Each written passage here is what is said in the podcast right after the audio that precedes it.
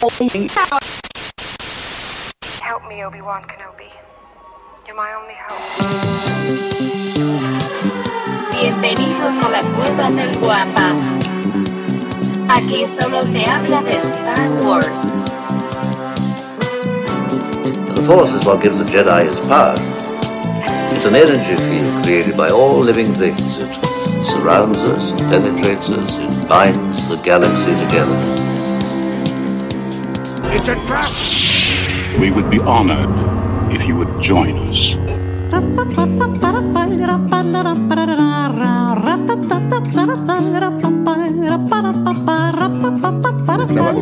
Grabar, es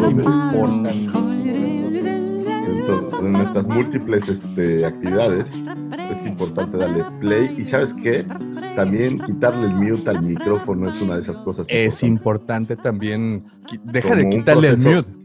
Sí, Deja- como un- deja de quitarle el mute. Encenderlo. Así es, levantarle el, el, el- el cosito este. Sí, te, te- confieso una porque cosa muy triste. Yo te tengo una cosa muy triste que confesar después de la tuya también. Yo, yo he tenido la fortuna de tener a lo mejor seis iPhones, ¿no? Y mis dos primeros iPhones yo no sabía lo del botoncito del mute. Entonces el segundo duró como seis meses. De escandaloso. Eh, eh, No, no, sin sonido porque no, no sabía Ah, cómo arreglarlo. oh. Entonces, este, después me metí a YouTube y alguien me dio la respuesta, pero fue un poco humillante, la verdad. Sí, yo, Porque yo- aparte son esas cosas que te dicen, ay, pues hay un botón que hace eso. Yo estuve a punto también de regresar el, el iPhone, el más reciente, porque los iPhones anteriores tenían un, una manera de sacar, digamos que las tareas secundarias, estas tareas que... Ah, sí, sí. Y no la encontraba. Y yo la uso mucho por los videos, porque grabo mucho desde el teléfono, grabo mucho de YouTube al teléfono, se me hace una manera muy sencilla de hacerlo. Yo sé que debe de haber otros este, expertos en tecnología que me, me dirían, güey, no, hay más cosas más fáciles, no seas tan artesanal. Pero bueno, así, Pero así nosotros me lo hacemos, oye, lo hacemos sencillo para que nuestros queridos fans tengan nuestra creatividad en, en esto y no en cómo grabar. Exactamente. Oye, es un pretexto de puta, no sé hacerlo. Es, ah, también. Este, pero, pero bueno, el punto es que este, así, así lo hago. Y al principio no descubría cuál era el, el- el pinche botoncito ese. Y dije, no, no, no, no, ¿sabes qué? Para estos, para mis pulgas, mejor, mejor me regreso al otro, mejor me regreso a la, ver- a la versión anterior.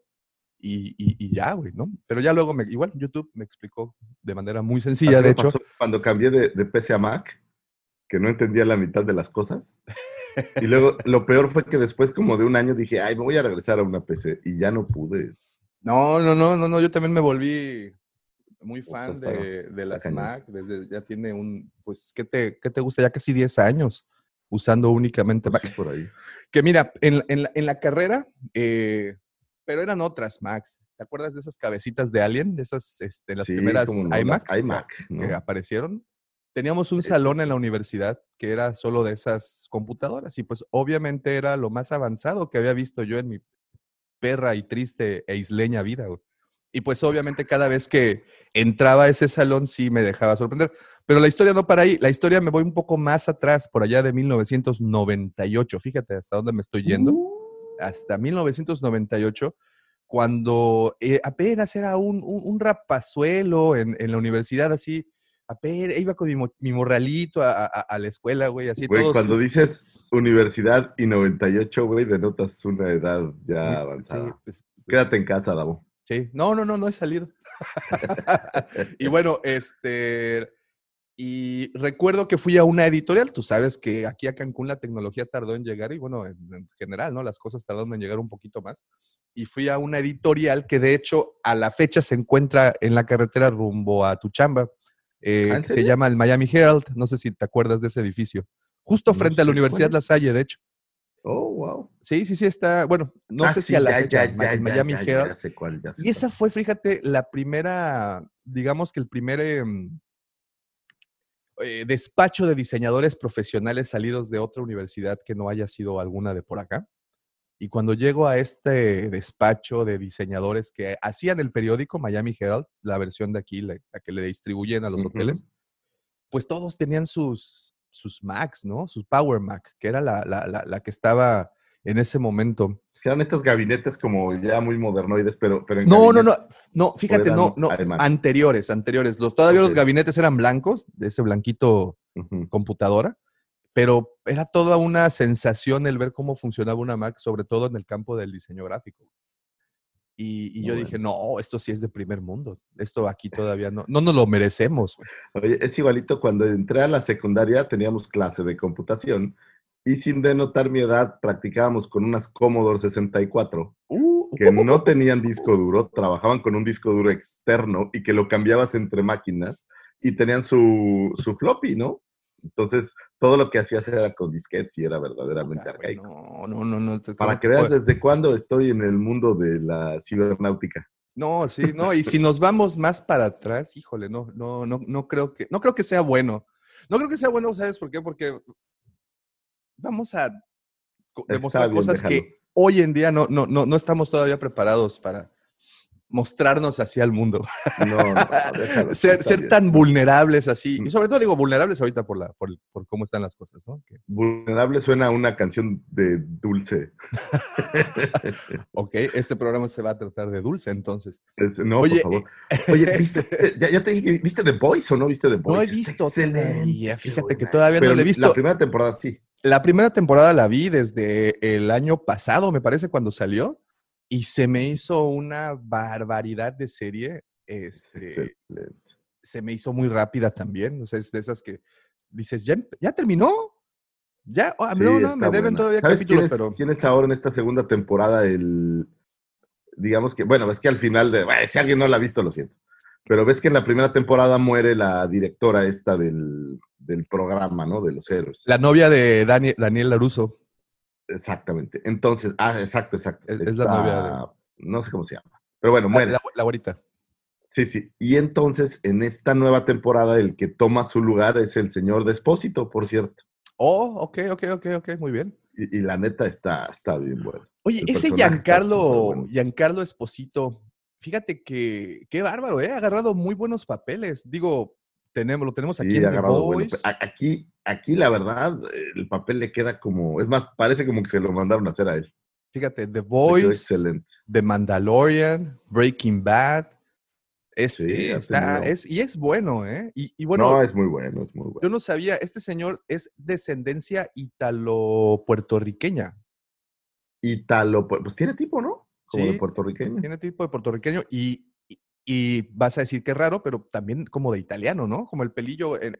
hay una película que sale con Queen Latifah, no recuerdo cómo se llama, no me preguntes tampoco porque estoy Es viendo con película. Queen Latifah. Ah, Sí. ¿No es taxi? ¿O? Es que No, hicieron no, no, no, nueva taxi, taxi es buena, taxi es buena, taxi es buena. No, no, no, no recuerdo, eh, eh, es de esta señora, es de esas comedias románticas que terminan con drama. Bueno, aparece ahí, el chiste es que aparece ahí Giancarlo Esposito y No, aparece está, con el está cabello. bueno, hace, hace un buen papel y, y, bueno, la serie está excelente. Sí, y, y muy bueno, divertida, muy, muy, ¿sabes qué? Muy cruda, muy gore, o sea, Gore, es que- como de. The Butcher es, una, es un güey muy, muy chistoso. Pero el arranque de la serie tiene el primer capítulo, los primeros 10 minutos, mueren como 20 güeyes.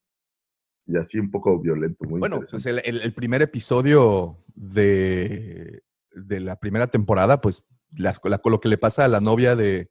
¿Tú sabes Ah, que el claro. protagonista es hijo de Melanie Griffin y este güey, este... ¿Banderas? El, el- el- el protagonista de la, de la serie, el chavito al que le, al que le atropellan Sí, a la sí, novia, Sí, sí, que se queda con las manitas. ándale, así, él es hijo de Melanie Griffin y de este güey ¿Antonio Banderas? ¿Antonio No. Banderas es esposo de Melanie Griffith o fue fue, esposo de fue esposo de Melanie Griffin, después, o antes, no estoy tan seguro, de Melanie Griffin se casó con Dennis Quaid. ¿Te acuerdas Ah, de ¿en Dennis Quaid? serio? Y, de y ellos, antes. y ellos procrearon una pequeña criatura y es este güey.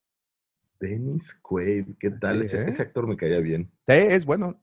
Me cae bien todavía. Digo, no Ah, me lo bueno, mates. todavía me cae, pero ya no hace nada, ¿no? Tiene años que no. Sí, sí, sí, tiene, tiene ya, ya, ya algún tiempo, este, pero, pero bueno. Oye, y otro, otro chisme antes de empezar. Fíjate que eh, Mr. High Ground, a.k.a. Iwan McGregor, eh, estrenará una serie.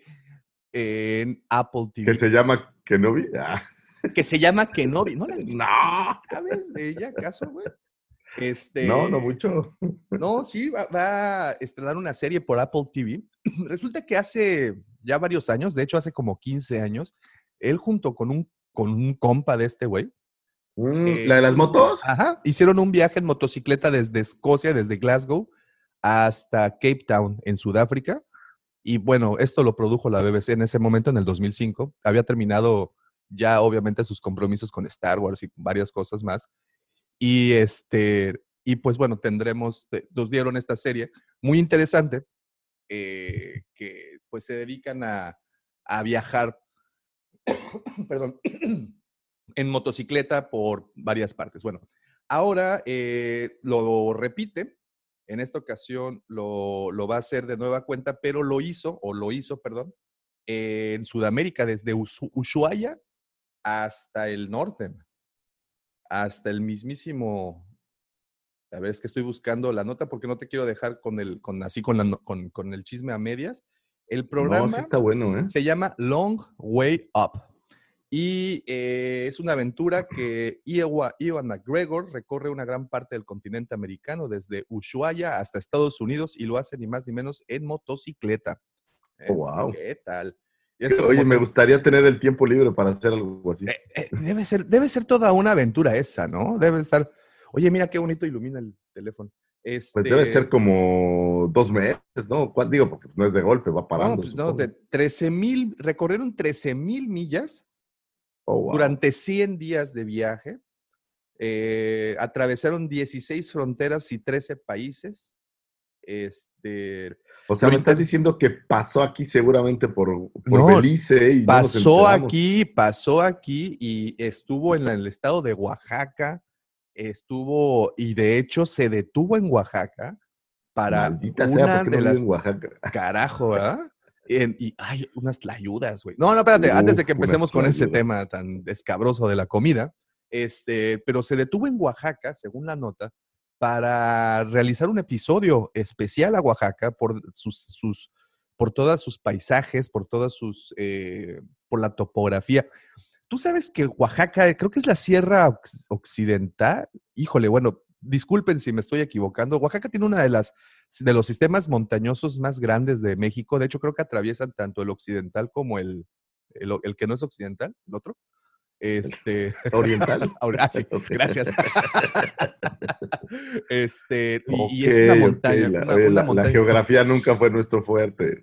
No, no lo fue. Este, a esta hora menos, Lucifer. No, no, no. a esta hora ni, ni, ni, ni, ni Pues, de parbolito. Oaxaca es el, el estado que más municipios tiene, si la memoria no me falla. Es correcto, y do- en, en donde más dialectos también se, se hablan, este, y pues de ahí es nuestro prócer de la historia, Bueno, Bomberito ¿quién- Juárez. ¿Quién más que? No digas eso porque nos van a Sí, sancionar. y, y, pues Porfirio, Porfirio Díaz también era de Oaxaca, entonces, y bueno, y muchos otros personajes más, ¿no? Pero bueno, se detiene en uno de estos capítulos para ver y disfrutar de la grandeza de esta sierra. Es una carretera hermosísima, te lleva, eh, eh, lo siento mucho, no recuerdo el nombre de la carretera, pero te lleva, si tú viajas de Puerto Escondido a la ciudad de Oaxaca, que pues son dos polos muy conocidos en el estado, atraviesas unas carreteras hermosísimas. De verdad parece que estás en otra parte que no es México.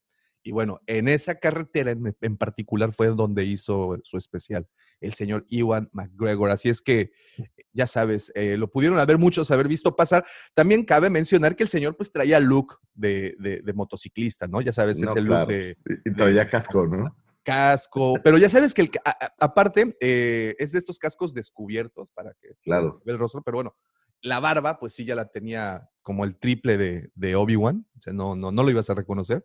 Y lo interesante de esto, fíjate, es que las motocicletas en las que realizaron el viaje son eléctricas, es una, nuevo, Oh. un- es una nueva tecnología que está... bueno, Pero es- Harley Davidson, ¿o qué? Harley Davidson, sí, Lime se llama. LifeWire, el, el- la tecnología, bueno, o el modelo de motocicletas Oye, Harley Davidson. y le metieron sonido como en esta película ¿Sí la has Ah, visto? para- Una que, que hacen un coche eléctrico, pero le meten un sonido de, para que ruja como motor. No, no lo sé, pero te, te cuento que a mí me, me iba a atropellar una vez un carro eléctrico precisamente porque pues no, es- no escuchas cuando están avanzando, güey. Ajá, yo, ahora? ¿Qué fue? ¿qué pedo? No empujes, pinche chamaco. Este, pero sí, no, no, no, no, no se escucha el, el ruido de un motor eléctrico. Pero bueno, en fin, eh, este cuate lo se aventó con estas dos motocicletas y pues bueno, 100, 100 días de, de viaje. Debe ¿Y estar ¿Con quién interesante. lo hace? Porque debe de ir con un compa, ¿no? Bueno, eh, independientemente del equipo de producción que también utilizaron Claro, que un vehículo eléctrico, eh, también es Chris o Chris Boseman, ahorita te digo exactamente el Que nombre, es su brother. que es, ajá, es su, eh, su Borman, perdón, Borman, Chris Borman. Este, ah, nada más, no, no quiero regalar, porque eso de soltar datos inexistentes, pues está de la, sí, Chris Borman. Este, él y su compa, nada más, se aventaron ese, ese, ese, ese viajecito que creo que debe ser muy interesante. La neta es que sí debe de ser una, una, una de esas aventuras. Yo tengo, Vale tengo un amigo, le mando un saludo, si alguna vez nos escucha, que se llama Dan Van Norman por ahí. Él normalmente cada año hace, digo, no tan largo, pero hace un viaje en una Harley de dos semanas. Y así se ha recorrido todo Estados Unidos en, digo, en tramos, ¿no? Y dice que no hay nada mejor que agarrar carretera, vas parando en donde vas encontrando, de repente pues te quedas en el hotel que hay, o sea, es, es un No, tipo no de debe viaje ser. distinto, ¿no? Sí, debe de ser algo muy interesante. Si no fuera porque a mí me gusta más la comodidad de ir en tu vehículo con la radio. o en el Sí, avión. o sea, que, justo platicaba con, con Matas de, de esto, a él le gustan las motos, y dice, pues es padrísimo, nomás que en la moto tienes concentrado en la moto, ¿no? No es como en Claro. el carro que de repente volteas y le subes y Sí, sí, pues sí. hablar en que- manos libres. ¿Tú crees que es muy, es muy propio, es algo muy propio de nuestra generación, los viajes largos por carretera? Digo, yo recuerdo de chavito viajar con mi familia literalmente de punta a punta de la República. Viajamos en carretera hasta Tijuana. Entonces, pero bueno, lo disfrutábamos muchísimo. Recuerdo que eran las vacaciones y mi papá pues tenía que salir a trabajar este, desde hace a- algunos años, eh, pues se ha tenido que mover a ciertas partes de la República y para cuando teníamos que visitar en verano aprovechaba y jala, vámonos todos, arriba de la camioneta. Y, en aquel entonces hacías hora pompa, hora nalga, como dicen, y no Sí, tenías güey. problema. Y ahora lo No. subes al carro y papá, no hay internet. No, no, no, no, pues Lo es que primero, ya sabes, es, es lo, Sí, ya, lo ya. que 15 Es lo minutos que- en el carro ya vamos a llegar. ¿Cuánta falta?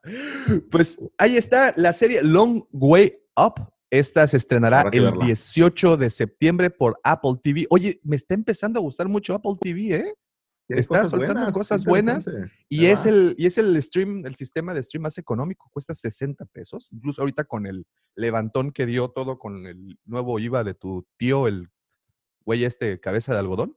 Este. Por favor, nunca digas que es mi tío, porque me asusta. Este, pero bueno, eh, eh, es, es el- es el sistema de streaming creo que más barato.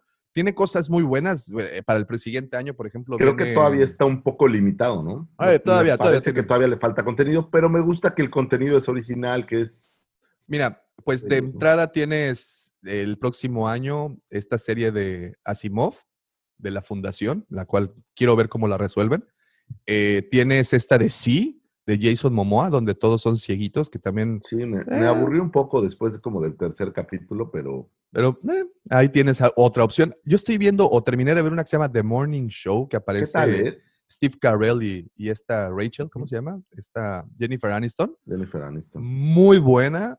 Es como el House of Cards de la televisión.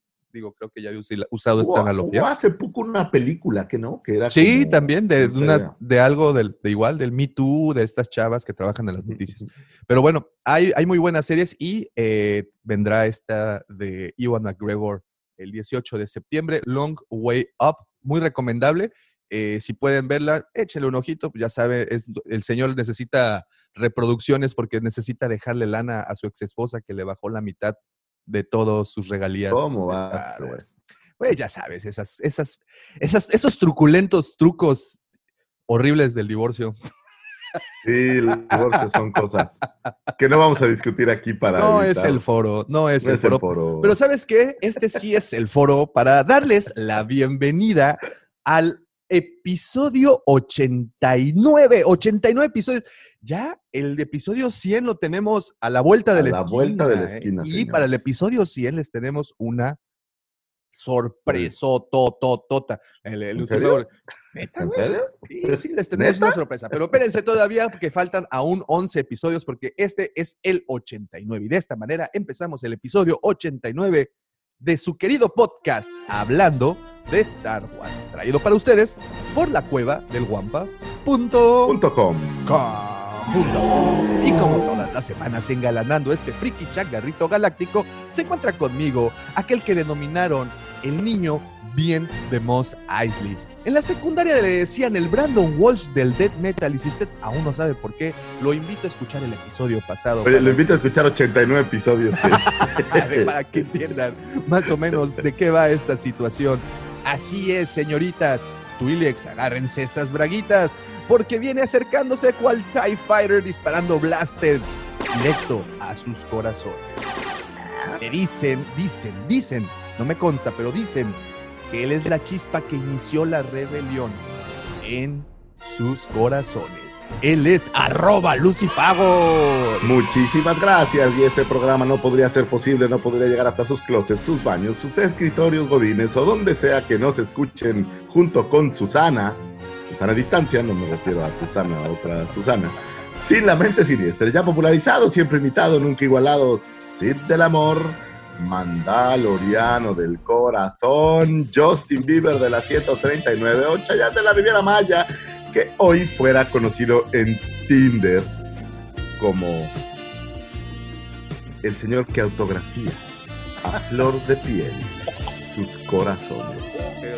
El señor Estefano de la Riviera Maya, arroba tabomático. Debo decir que ese mote te lo puso la comandante, ¿eh? no fui yo. ¿Cuál, cuál, cuál, cuál? El, El, el que autografías corazones. Ojo, ok, ok. Sí, sí, sí. Vamos, vamos. Hay que, hay que tratar de, por cierto, mejorar eso- esa situación de las rúbricas Es- este, Es públicas. correcto. Oigan, Oh, este, tengo un minion tempranero. era bienvenido, muy buenos días. Vamos a, vamos a ver qué sorpresa nos trae. El señor Lucifagor, siempre, siempre al pie del cañón con las responsabilidades. Pero bueno, oigan, eh, Claro. también quiero, quiero agradecerles a todos los que ya hacen el favor de seguirnos a través de nuestras diferentes redes sociales. Como saben, nos pueden encontrar como la cueva del Guampa. Guampa se escribe con G de Guerras de las Galaxias. Eh, pueden encontrarnos en YouTube, nos encuentran, obviamente, aquí estamos, eh, nos encuentran en Twitter, Facebook, bueno, en prácticamente todas las redes sociales, increíblemente, hasta en TikTok andamos por ahí. Así es que muchísimas gracias. Al señor lo encuentran como arroba lucifagor en Twitter, a su seguro servidor, encuentran como arroba en Twitter. Síganos para continuar por ahí todo el chismorroteo y toda la cotorreada.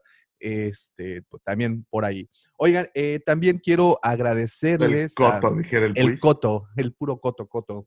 Eh, quiero agradecerles a las personas que ya hicieron el favor de visitar y, por supuesto, depositar su confianza en nuestra querida página patrocinadora, lacuevadelguampa.com. Como bien saben, ahí encontrarán todo el inventario, que qué bárbaro, qué bonitas cosas han llegado eh, a la tienda. eh, y bueno, ya están también ahí en, en el, en el inventario, todo el inventario y mucho contenido original. Esta semana pasada, perdón, esta semana pasada el Roger, Roger, al que le Roger, mandamos un saludo y un gran abrazo, Roger, eh, se aventó un mega super artículo Roger, Roger. de cuántas horas necesitas invertir de tu vida para Pero- ver toda la saga. Y Yo cuando a digo eso le vería, le vería una forma diferente. ¿Cuántas horas ya has invertido no, en ver toda la saga? O, o sea, sí, y la, y la tendrías que multiplicar como por cuatro o cinco. Y créeme que, y créeme que el número, y créeme que el número cuando lo veas, te vas a asustar. Así es que échenle un ojito, está en, en la cueva del bueno, guampa.com, ahí en el blog, ahí pueden encontrarlo y obviamente encontrar otros artículos más, los videos y también los enlaces a los podcasts. Así es que muchísimas gracias. Visiten la página, la cueva del gmail.com. Y ya por último, quiero invitarlos, hacerles la más cordial invitación eh, para que se unan a la Legión Guampa. ¿Qué es la Legión Guampa, Lucifagor? La Legión Guampa es este grupo de aguerridos guerreros, los más salvajes de, toda, eh, de todo el ejército clon. ¡Sparta! Más salvajes que los espartanos, más salvajes todavía que, que los este, caltecas en 1519, más salvajes que muchos otros. Entren a, a- a nuestro, a nuestro querido grupo, de verdad, eh, se comparte información muy buena. Un grupo que lo conforma en su mayoría coleccionistas, pero si no lo son, tenemos a muchos que no son coleccionistas también. eh, encontrarán siempre información muy valiosa, chismes, rumores, memes, stickers, bueno, Ok, libros, Libros. li- libros. Ah, hombre, no son ah, libros, eh, no, son- no, no, son panfletillos ahí, hombre. Este, este, te encontrarán los enlaces, enlaces para conciertos y bueno, hay muchas cosas muy interesantes. Eh, la Legión Guampa, si ustedes quieren unirse, pueden hacerlo de manera muy sencilla, como nuestro buen amigo Marvin, que se unió la semana pasada eh, desde Nueva York.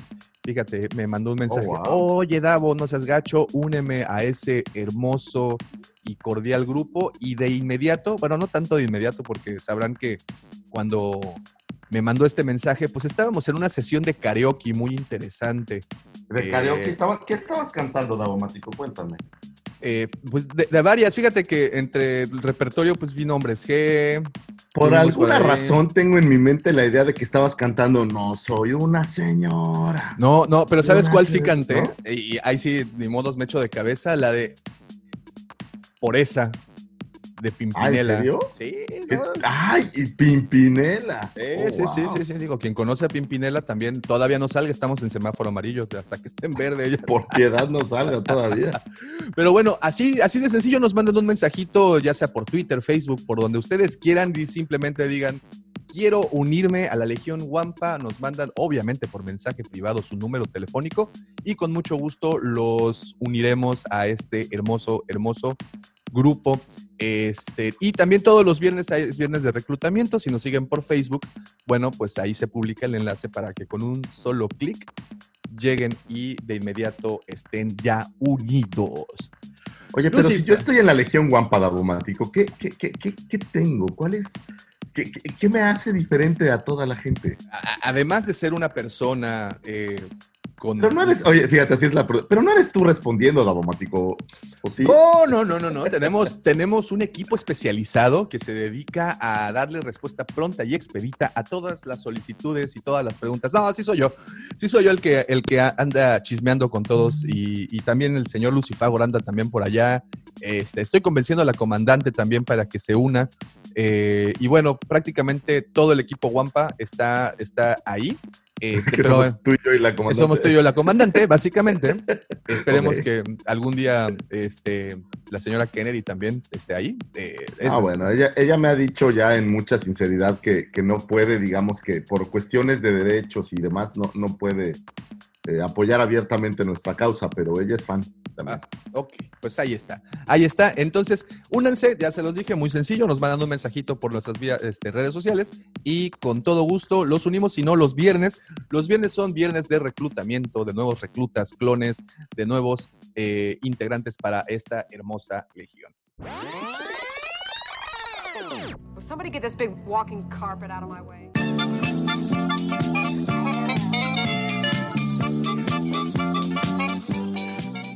Oye, pues te tengo una noticia que en particular tú sé que no la vas a recibir del todo bien. Sin embargo, ¿Cómo? bueno, es parte de este, es parte de este aquelarre. Resulta ser que el señor John Boyega dio una entrevista para la revista GQ. Oh, que saldrá- Oye, así. oh, Oh, rayos, sí. Esta revista GQ que en su edición eh, británica que aparecerá a la venta a partir del primero de octubre, bueno, no, de hecho desde los últimos días de septiembre, eh, dio una entrevista en donde declaró que como afrogaláctico que es el señor, pues lo hicieron a un lado y no, eh, digamos que explotaron mejor a su personaje. Como ustedes saben, el señor John Boyega ha estado muy involucrado con estos movimientos de Black Lives Matters. Eh, de hecho, se hizo viral una fotografía, bueno, imágenes del señor en una protesta en Londres, precisamente con este tema de Black Lives Matters. Y a partir de ahí, no sé si a partir de ahí se agarró de esa bandera o, bueno, o ya tenía, o ya había hecho algunos otros eventos, pero en fin. Eh, y ahora resulta que en esta entrevista él declara que por ser afrogaláctico, pues no sacaron o no hicieron mejor o un mejor provecho de su personaje. Que el personaje que él interpretó en la primera película de Force Awakens pudo haber sido o tuvo o un mejor destino porque era un personaje muy redondo, muy interesante. Por cachetón, porque estaba y pero que los directores a partir del episodio 8 y el episodio 9, pues bueno, simplemente lo hicieron a un lado. Siempre llegamos a lo mismo. Ryan Johnson echó a perder.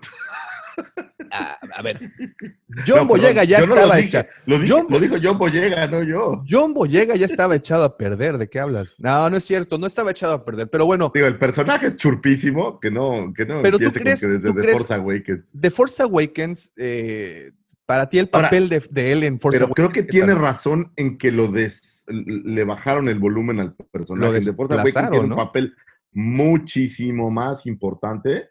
Vamos, es el coprotagonista. Y en las otras dos películas sí, pues ya se volvió un... un- se volvió, digo, esto es- no está padre, pero se volvió un Chewie. Lo mandaron. Así, el, sí, el- el tercero ahí en Discordia. Al que no le toca medalla. Al que no le toca medalla. Desafortunadamente lo mandaron por las tortillas con la Rose y este, ni pues ya no estuvo, ya no pudo ahí. Aunque bueno, nos muestra una, un- una. Yo no creo que, honestamente, no creo que tenga que, digo, no lo sé, pero con, con racismo no creo que sea. tema. No, sí, digo, él está, él está, él, él yo, ¿no? está muy convencido de que es precisamente por racismo, por, por, por esta segregación que hay en O sea, Hollywood. simplemente la, la, la, la serie o la cinta, pues estaba enfocada en Rey. Rey es la heroína, las chicas superpoderosas, ¿no? Entonces, Sí, sí, sí, sí, lo sé, pero pues él. él vamos, ni siquiera creo que Kylo, ¿eh? No, O sea, no, no, y es la que, fíjate, es. Y es que en, en- en- en esta entrevista él sí menciona que les- los ejecutivos de Disney y, y, bueno, los directores, guionistas, etcétera, él sí menciona que sí sabían qué hacer con Rey, sí sabían qué hacer con Kylo, o en este caso con Adam Driver y con Daisy Ridley, pero que, por ejemplo, para él, para John Boyega y, y esta Marie Trant, la eh, Rose, que pues sí, de plano, pues los hicieron hacia a, a un lado, ¿no? Y mira qué tan, fíjate, pero fíjate esta teoría que también ayer estaba pensando por la noche y dije, güey, ¿quién se, ¿a quién se le olvidó un guion debajo de su almohada en un hotel? ¿Te acuerdas? ¿A él? A ¿O él. quién? Entonces, entonces, esto quiere decir que posiblemente el señor haya estado en desacuerdo con la producción desde hace mucho y que hasta ahorita haya podido expresarlo, ya que También, oye, también hizo Titanes del Pacífico 2 y digo, Sí, pues eso sí. le quita puntos. Sí, sí. Pero en, en- este caso, mi pregunta, mi pregunta es, Ahora, pero te voy a hacer una, una pregunta. En el episodio 8, él tiene sus secuencias propias, güey. O sea, no. Claro, tiene no, Secuencias no, no. donde él es el que lleva todo el rollo. Toda la Totalmente. lamentable, digo, y lamentable parte de Canto Bight, pues él es el, el protagónico, podríamos decir. Digo, sí, sé. sí, sí, no, no, no, sí. Para Rise of Skywalker, pues sí lo desconectaron totalmente, lo volvieron ahí todo un. ni- eh, bueno, es más, Poe Dameron tiene más Más presencia, más- ¿no? Brilla más que él, pero no creo que sea. Digo, no lo sé, pero no creo que tenga que ver con racismo per se en este caso. Pues, pues él, él, él sí está muy convencido que es por esa razón. De hecho, él tuiteó hace unos días, eh, puso pues sus desacuerdos y obviamente toda la comunidad afrodescendiente, bueno, o al menos gran parte de la comunidad, sí lo apoyó. Y bueno, va también de la mano con el desafortunado fallecimiento de el señor Boseman de, de Pantera Negra, este, que pues obvio se utilizaron todos esos canales en este momento que está como en boca de todo para en boca de todos, perdón, para, para poder expresar esto. Sin embargo, esta entrevista pues ya la había dado para como les digo a la revista GQ, esta revista que es la edición del próximo mes de octubre, en donde pues él declara ese tipo de cosas y te repito, y una vez más, esto que te acabo de mencionar, no lo echemos, no lo dejemos a un lado. El señor accidentalmente olvidó un guion debajo de la almohada en su hotel. Acuérdate, ¿quién hizo algo así? Años, muchos años atrás. O si no algo así. Cuéntame, cuéntame. Pues- Ilústranos, Daumático. señores, el mismísimo Dave Prowse andaba enojado con la producción Bueno, y andaba diciendo, andaba diciéndole a medio mundo la, de lo que iba la película. Entonces, ¿tú crees que este no has- haya sido alguna Mira, travesurilla? Pero voy a decir en dónde se rompen estos argumentos eh, quejosos. Y mira que yo soy un quejoso profesional. Pero en donde se rompe es, ok, si no estabas de acuerdo, si no te gustaba, te molestaba, ¿por qué hiciste la película? Ah, bueno, porque aparte sí, en, en- en- en el Ok, reportaje. hay un contrato y bla, bla, bla. Pues órale, el-. En el reportaje sí mencionaba eh, que muchas veces aceptas eh, trabajos que no te gustan. Y bueno, y, esa, y eso había sido el caso. Eso pues, suena a Doña Carmen. Pero a ella sí le gusta su trabajo. Por eso, pues suena, suena algo que diría Doña Carmen. pues, Ella, ella, ella lo hace a- muchas veces por amor al arte, Lucifer. Es, es Es cariñosa. una odalisca, es correcto.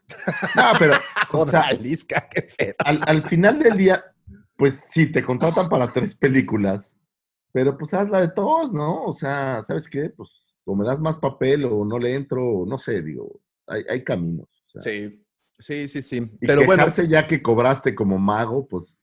pues Bueno, es que, ¿no? es que pudiera haber algún contrato ahí, como una especie de veto en donde no les permiten eh, pues hablar mucho, sobre todo eso, al, pero, tiempo, al poco tiempo después de, de haber lanzado ¿Quién la es? película. Ya no digas quién era. ¿Quién es hoy John Boyega sin Star Wars? No, no, no, no, nadie. Me, me queda muy claro Entonces, que, que nadie. Es como, como quejarte de la mano que te dio de comer, digo. sí, sí, no, sí, no sé yo el tono de yo la queja, ¿eh? O sea, no sé No, si era eh, eh, el tono de la- o, o es como, ah, bueno, pues, No te ligero. preocupes, Lucifago, si aquí yo Pero- tengo todo en la mano para que te... para Honestamente, cuando, cuando te quejas de algo que te ha hecho lo que eres, pues creo que creo que las, las quejas quedan de lado. Digo, no dudo que haya cosas que no te gusten en tu trabajo, pero si algo no te está- gusta en tu trabajo, cámbiate, ¿no? Aquí está la, aquí está la declaración, aquí está lo que escribió él eh, para, bueno, no escribió, sino lo que dijo, le dijo al, al- al entrevistador. Lo que diría a Disney es que no traiga a un personaje negro. Publicite que son mucho más importantes de la franquicia de lo que son y luego los aparte a un lado. No es bueno. Lo diré directamente. Ellos sabían qué hacer con Daisy Ridley y con Adam Driver. Sabían qué hacer con esa gente, pero cuando tiene que ver con Kelly Marie Tran o con John Boyega, que les jodan por el... Es que es española la traducción, lo siento. Oh, Eh, o sea, sí está enojado. Sí, ¿queréis que digamos? ¿Qué queréis que digamos? Lo que quieren que digamos es que he disfrutado formando parte de esto. Fue una gran experiencia. No, no, no, no, no. Aceptaré el trato cuando sea un una gran experiencia. Ellos dieron todos los matices a Adam Driver y a Daisy Ridley. Seamos sinceros, Daisy lo sabe, Adam lo sabe, todos lo saben. No estoy descubriendo absolutamente nada. O sea, el cuate sí está enojado, o sea, sí fue una declaración muy, muy agresiva a- a- hacia el ratón. Y, Pues y posiblemente... Lo único que yo, que yo creo es, ok, pues no te gusta, pues no lo hagas, ¿no? O- a ver, no hubieras cobrado en son de queja. Digo, a ver. pero, o, pues, o- dona tus mal. ganancias, ¿no? Exacto, o sea, eh, haz un verdadero statement. Híncate como Kaepernick y pierde todo lo que tienes, a ver si tan, si tan casado con tu, con tu ideal, ¿no? Sí, pero pues... Digo, esto- solo creo yo que, que los, las palabras deberían o debieran ser consecuentes con las acciones. O sea, que y cuando- tú cobraste, vamos a poner, ¿cuánto cobró John Boyega por Star Wars? Nomás porque soy bien chismoso. Sí, no, no, no, eh, estoy muy, muy de acuerdo contigo. Eh, existen otras maneras de protestar y maneras más enérgicas y sobre todo en donde pues dejas muy claro tu, tu, tu- dejas muy en claro tu ideal. Y efectivamente, declarar a una revista meses después del estreno, pues tampoco es así como que lo más, este, como que sincero que se puede hacer. Sin embargo, a mí una vez más, y esta es la tercera vez que te lo digo, porque a mí sí se me hizo una, una revelación así completa, que he- de la casualidad que él haya sido el que iba a liquear la situación del guion, a mí ahí es en donde, en donde digo, güey, este cuate sí estaba enojado desde hace tiempo, ¿no? Digo, Pero, ahora no creo que sea así la verdad, ¿no? pues, quién sabe, Porque, no lo ojo, ¿eh? sabemos. Eso sí debe de haber unas reglas fuertes en cuanto a que no puedes simplemente perder el guion, ¿no? Pues él, él, él, él, lo hizo y, y- lo recuperaron porque lo pierde y a los pocos, al poco tiempo lo suben a eBay y alguien de la producción de Disney lo compra de regreso. O sea, sí, sí, el daño ahí estuvo. Y, y, pues, bueno, tantas cosas que, que sucedieron, eh, por ejemplo, con filtraciones también de la película o filtraciones de guiones inexistentes. No lo sé, no lo sé. Puede ser. Mire, ya se tuvo la, la amarga experiencia con Dave Prowse, ¿no? O sea, ya eh, se Bueno, hicieron. a, a David Proud sí se la aplicaron, o sea, Y bueno, y, y, y, y digo, nomás le hubieran avisado, oye, brother, tu voz no cuadra, vamos a poner otra. Ah, órale, no pasa nada, ¿no? Pero te digo, y, y pues igual y a este güey siente que también se le aplicaron, porque el personaje, como bien dices, en, en The Force Awakens estaba para más y en, y en el es el mismo caso de David Prowse, ¿eh? Y el episodio Oye, ¿sabes qué? Estoy muy enojado, pues ya no lo hagas. Pero no, espérame, pues voy a cobrar otros dos películas, ¿cómo crees que no? y, y voy a ser famoso, y voy a usar tu Exactamente. o sea, plataforma, ¿no? mi, mi punto cuál es, te quejas amargamente, pero no haces nada por cambiar. Qué Sí. fácil quejarse amargamente en este mundo, pero no hacer nada al respecto, ¿no? O sea, pues, si no Totalmente. te gusta tu trabajo, cámbiate de trabajo, no pasa nada. Pero- Sé sí. feliz. Mientras más feliz seas en un trabajo, mejor va a salir. Oye, Pero pero, cuando- pero, pero, pero si tu trabajo eh, implica el ganar 40 millones de dólares, ¿lo dejarías así de fácil? No, no, pues yo no, pero no me quejo, me llevo la lana. o sea, el tema es, es que lo que no, no siento que va, y digo, es mi opinión muy particular de, ya sabes, este amargado sateluco, es, si estuviste por el dinero, no te quejes. O sea, si, si tu fin era el dinero, pues no te quejes si no te gustó la chamba. Si tu fin era el arte y decir qué buen artista soy, lo que hago, pues entonces haz algo que te guste, que vaya con eso sin que te importe. Totalmente. Solo, totalmente. solo eso, creo, Pues, la verdad. Era pues. como, te- tenía un amigo, mi amigo Rob, mejor conocido como Chanok, que él era músico, era bajista o es bajista, y que no le gustaba el hueso en el mundo de la música. El hueso, pues es que toques canciones repetidas de alguien más, pues como para medio vivir, porque la música no es fácil, en vez de tocar tu propia música, las canciones que tú haces, ¿no? Y dice, pues no me gusta el hueso, pero pues de algo hay que vivir. Claro. Entonces, claro, claro. eh, pues órale, lo hacemos. Y está bien, quieres ser músico y dedicarte al arte, pues olvídate de la lana y dedícate al arte. Creo yo.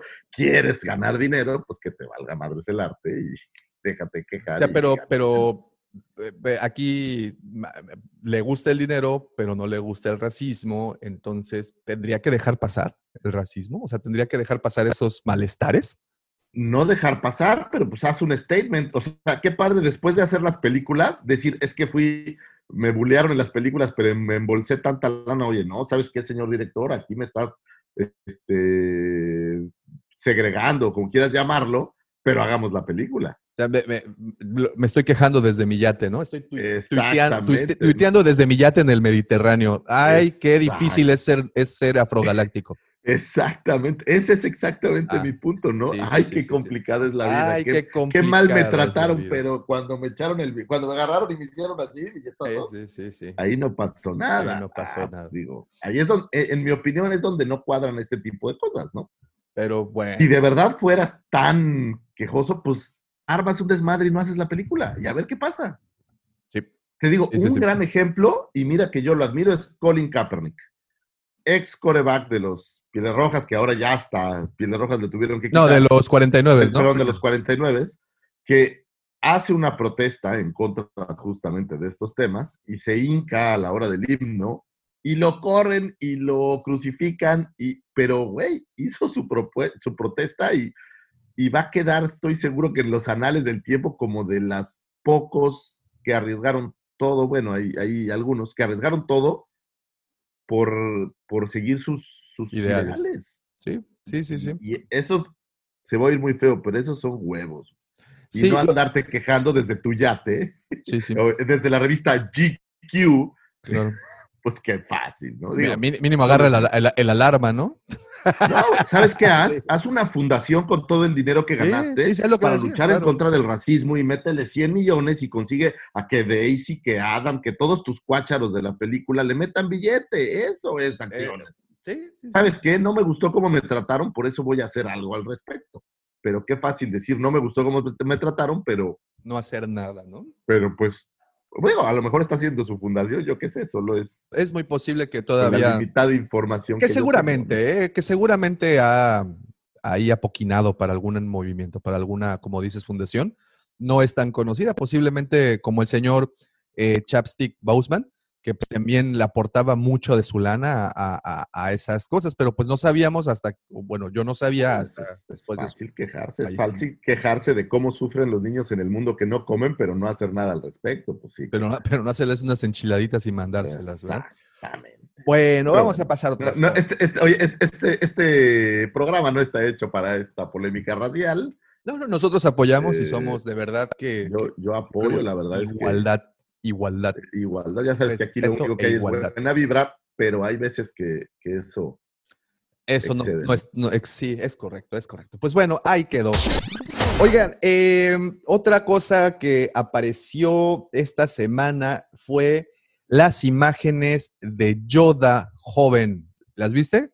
Sí las vi, pero no sabía qué pensar de ellas. O no eran. Se ve más, es esperarse, ¿De ¿no? Esto aparece para, obvio, para toda la línea de publicaciones que vendrá eh, ya a partir del siguiente año para High Republic, que será la nueva línea de historia que están manejando. eh, ¿Qué era? canon. Digo, no quiero decir obvio, pero era más que, que un hecho que íbamos a tener un Yoda joven. Es justo el periodo más, mm, pues digamos, do- donde Yoda va a estar más, más joven, ¿no? Imagínate, ¿Eh? tienes un Yoda poderoso de viejo, pues imagínatelo de joven, debe de haber sido un... dando, dando saltos y marometas, ¿verdad? Exacto, entonces yo creo que, que Son 300 es- años, ¿no? Antes de, de- de la batalla de Yavin. Así es, y obviamente pues es un Yoda como de, ¿cuántos? Como de 700 años en vez de 1000. Pues sí, Pues, tenía 1700 años, estaba en su plena, en, en su plena en la- madurez. En la madurez, estaba como nosotros, así Eh, como, así, súper verdes, así, mira. como este, un buen café, así. rosallantes, sanos. Es correcto, entonces este, creo que, que es un buen periodo pensando en Yoda. Sí, sí, sí, sí. A mí sí me gustó la imagen y de verdad que creo que eh, ya viendo un poco más los personajes, porque aparte ya hicieron, eh, si se puede meter a starwars.com, ahí ya hay todo un apartado en donde presentan a todos los personajes que aparecerán. Por ahí tenemos un, un Jedi Trandoshano, muy interesante. Y bueno, otros personajes que estarán usando Otro Jedi Wookiee. también, otro Jedi Wookiee, otros personajes que estarán utilizando para esta nueva línea de historia que será de High Republic, que sí me interesa, yo sí estoy muy in, y la verdad es que sí quería ver, ver- verlo ya, pero No bueno, es- sabemos. Fíjate que, que no es nada mala idea. Todo 2021 van a ir tendiendo la cama para en 2022 empezar a publicitar y lanzar 2023. Sí, sí, sí, una sí, sí. película que yo creo que va a tener que ver. Va, totalmente, totalmente. Ojalá, oja- bueno, y ojalá que sí, porque sí es una, una- una etapa muy interesante en, en esta historia mitológica o ficticia, pero bueno, es algo que sí me llama mucho la atención y me llamó mucho la atención este pequeño Yoda, que sí, si, tienen, si no han visto la, la- imagen, eh, la ilustración, es un Yoda que muestra una cara más férrea, más así como todavía no estaba como como ese Yoda tan sabio, lleno de bondad y campechano que conocemos en, en, en el episodio 5, aquí su cara, pues sí es así como de más hijo de putilla, ¿no? De, de- de que sí, Sí, le o sea, entra. digo, vas a ver algunas batallas, o sea, seguro van a hacer algo, algo interesante con. Es un buen personaje. Es Y la verdad, la verdad, cuando lo vimos en acción para Attack of the Clones, y cuando digo acción me refiero literal en una batalla de sables o en Revenge of the.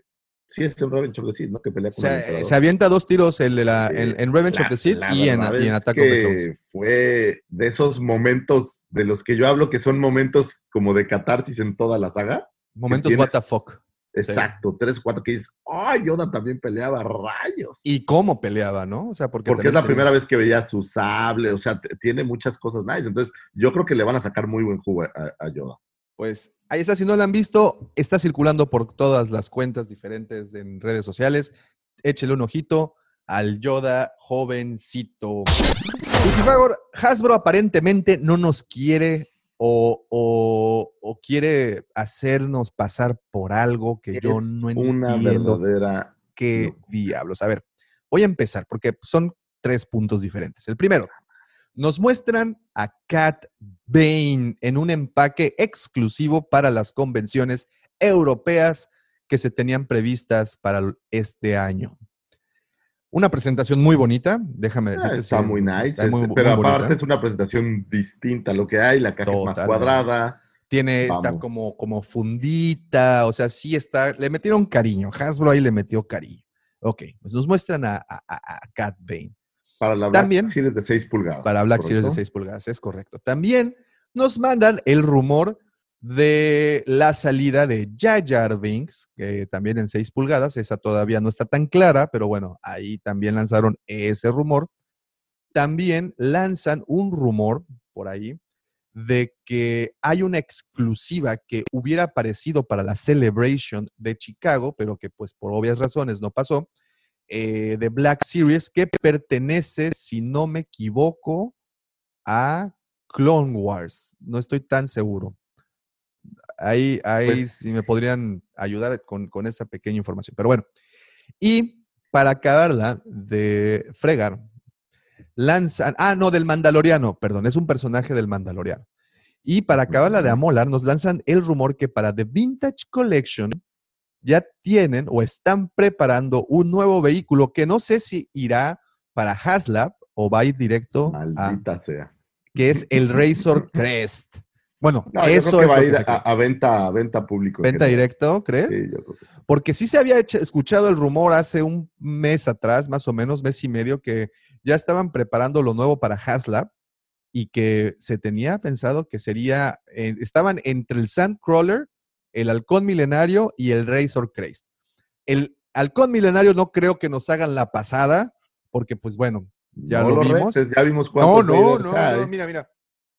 No, shh, nadie dijo eso.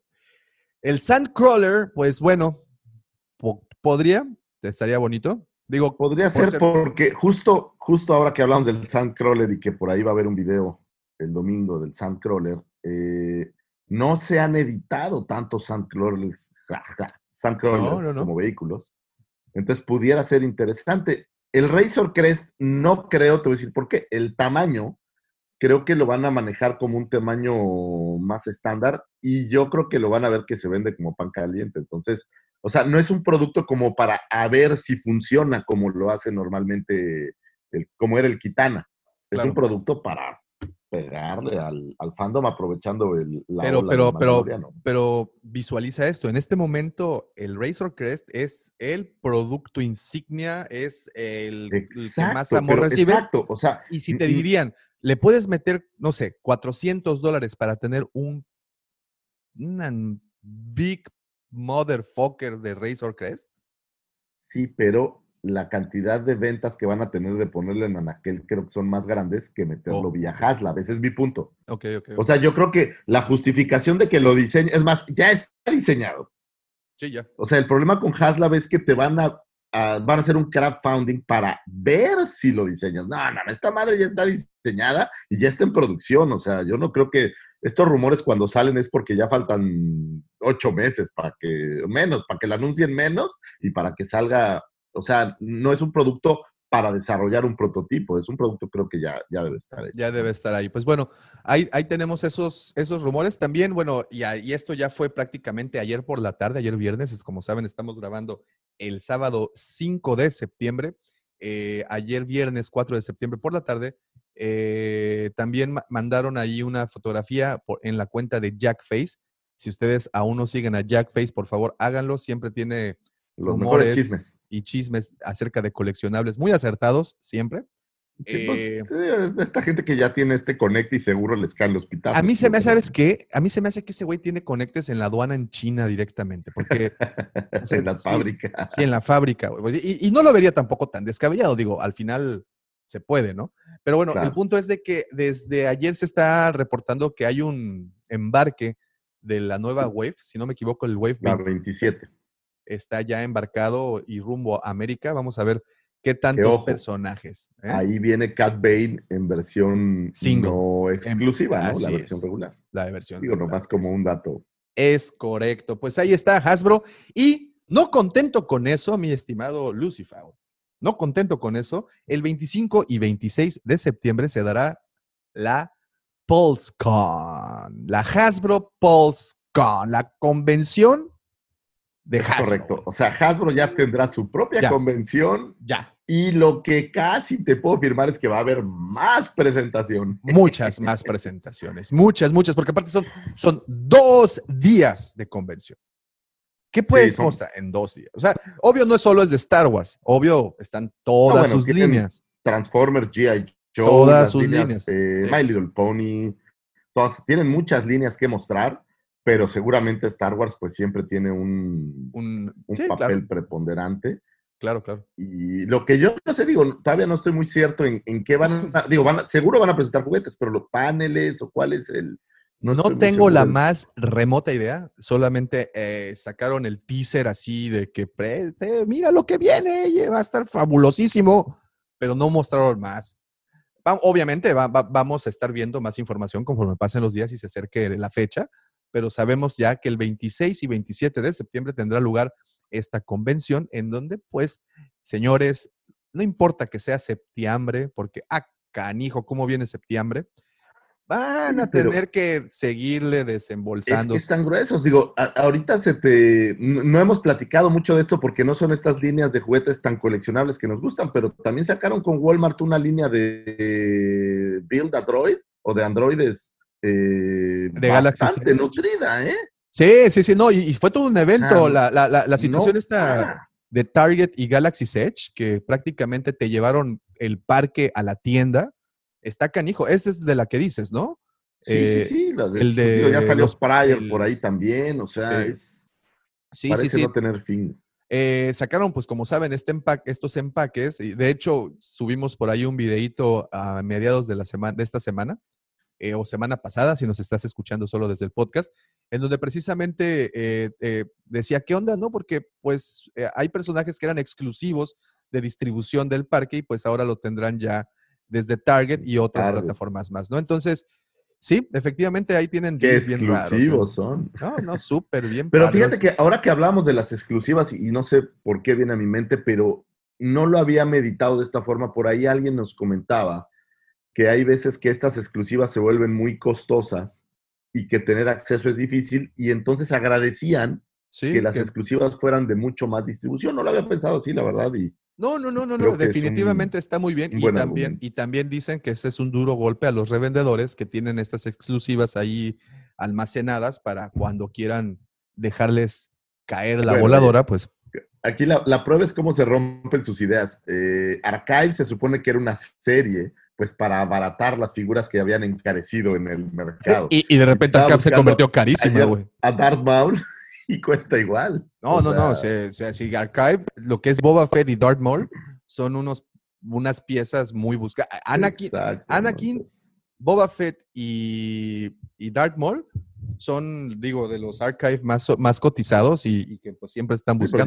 ya, cuesta lo mismo que el, que el Darth Maul Black Series de la serie naranja, ¿no? O Así ya es, cuál- así es. Y el Boba Fett igual y Ah. el Anakin también. Pero bueno, pues ahí está Hasbro. Por favor, lo único que te puedo pedir es que tengas, por favor, piedad.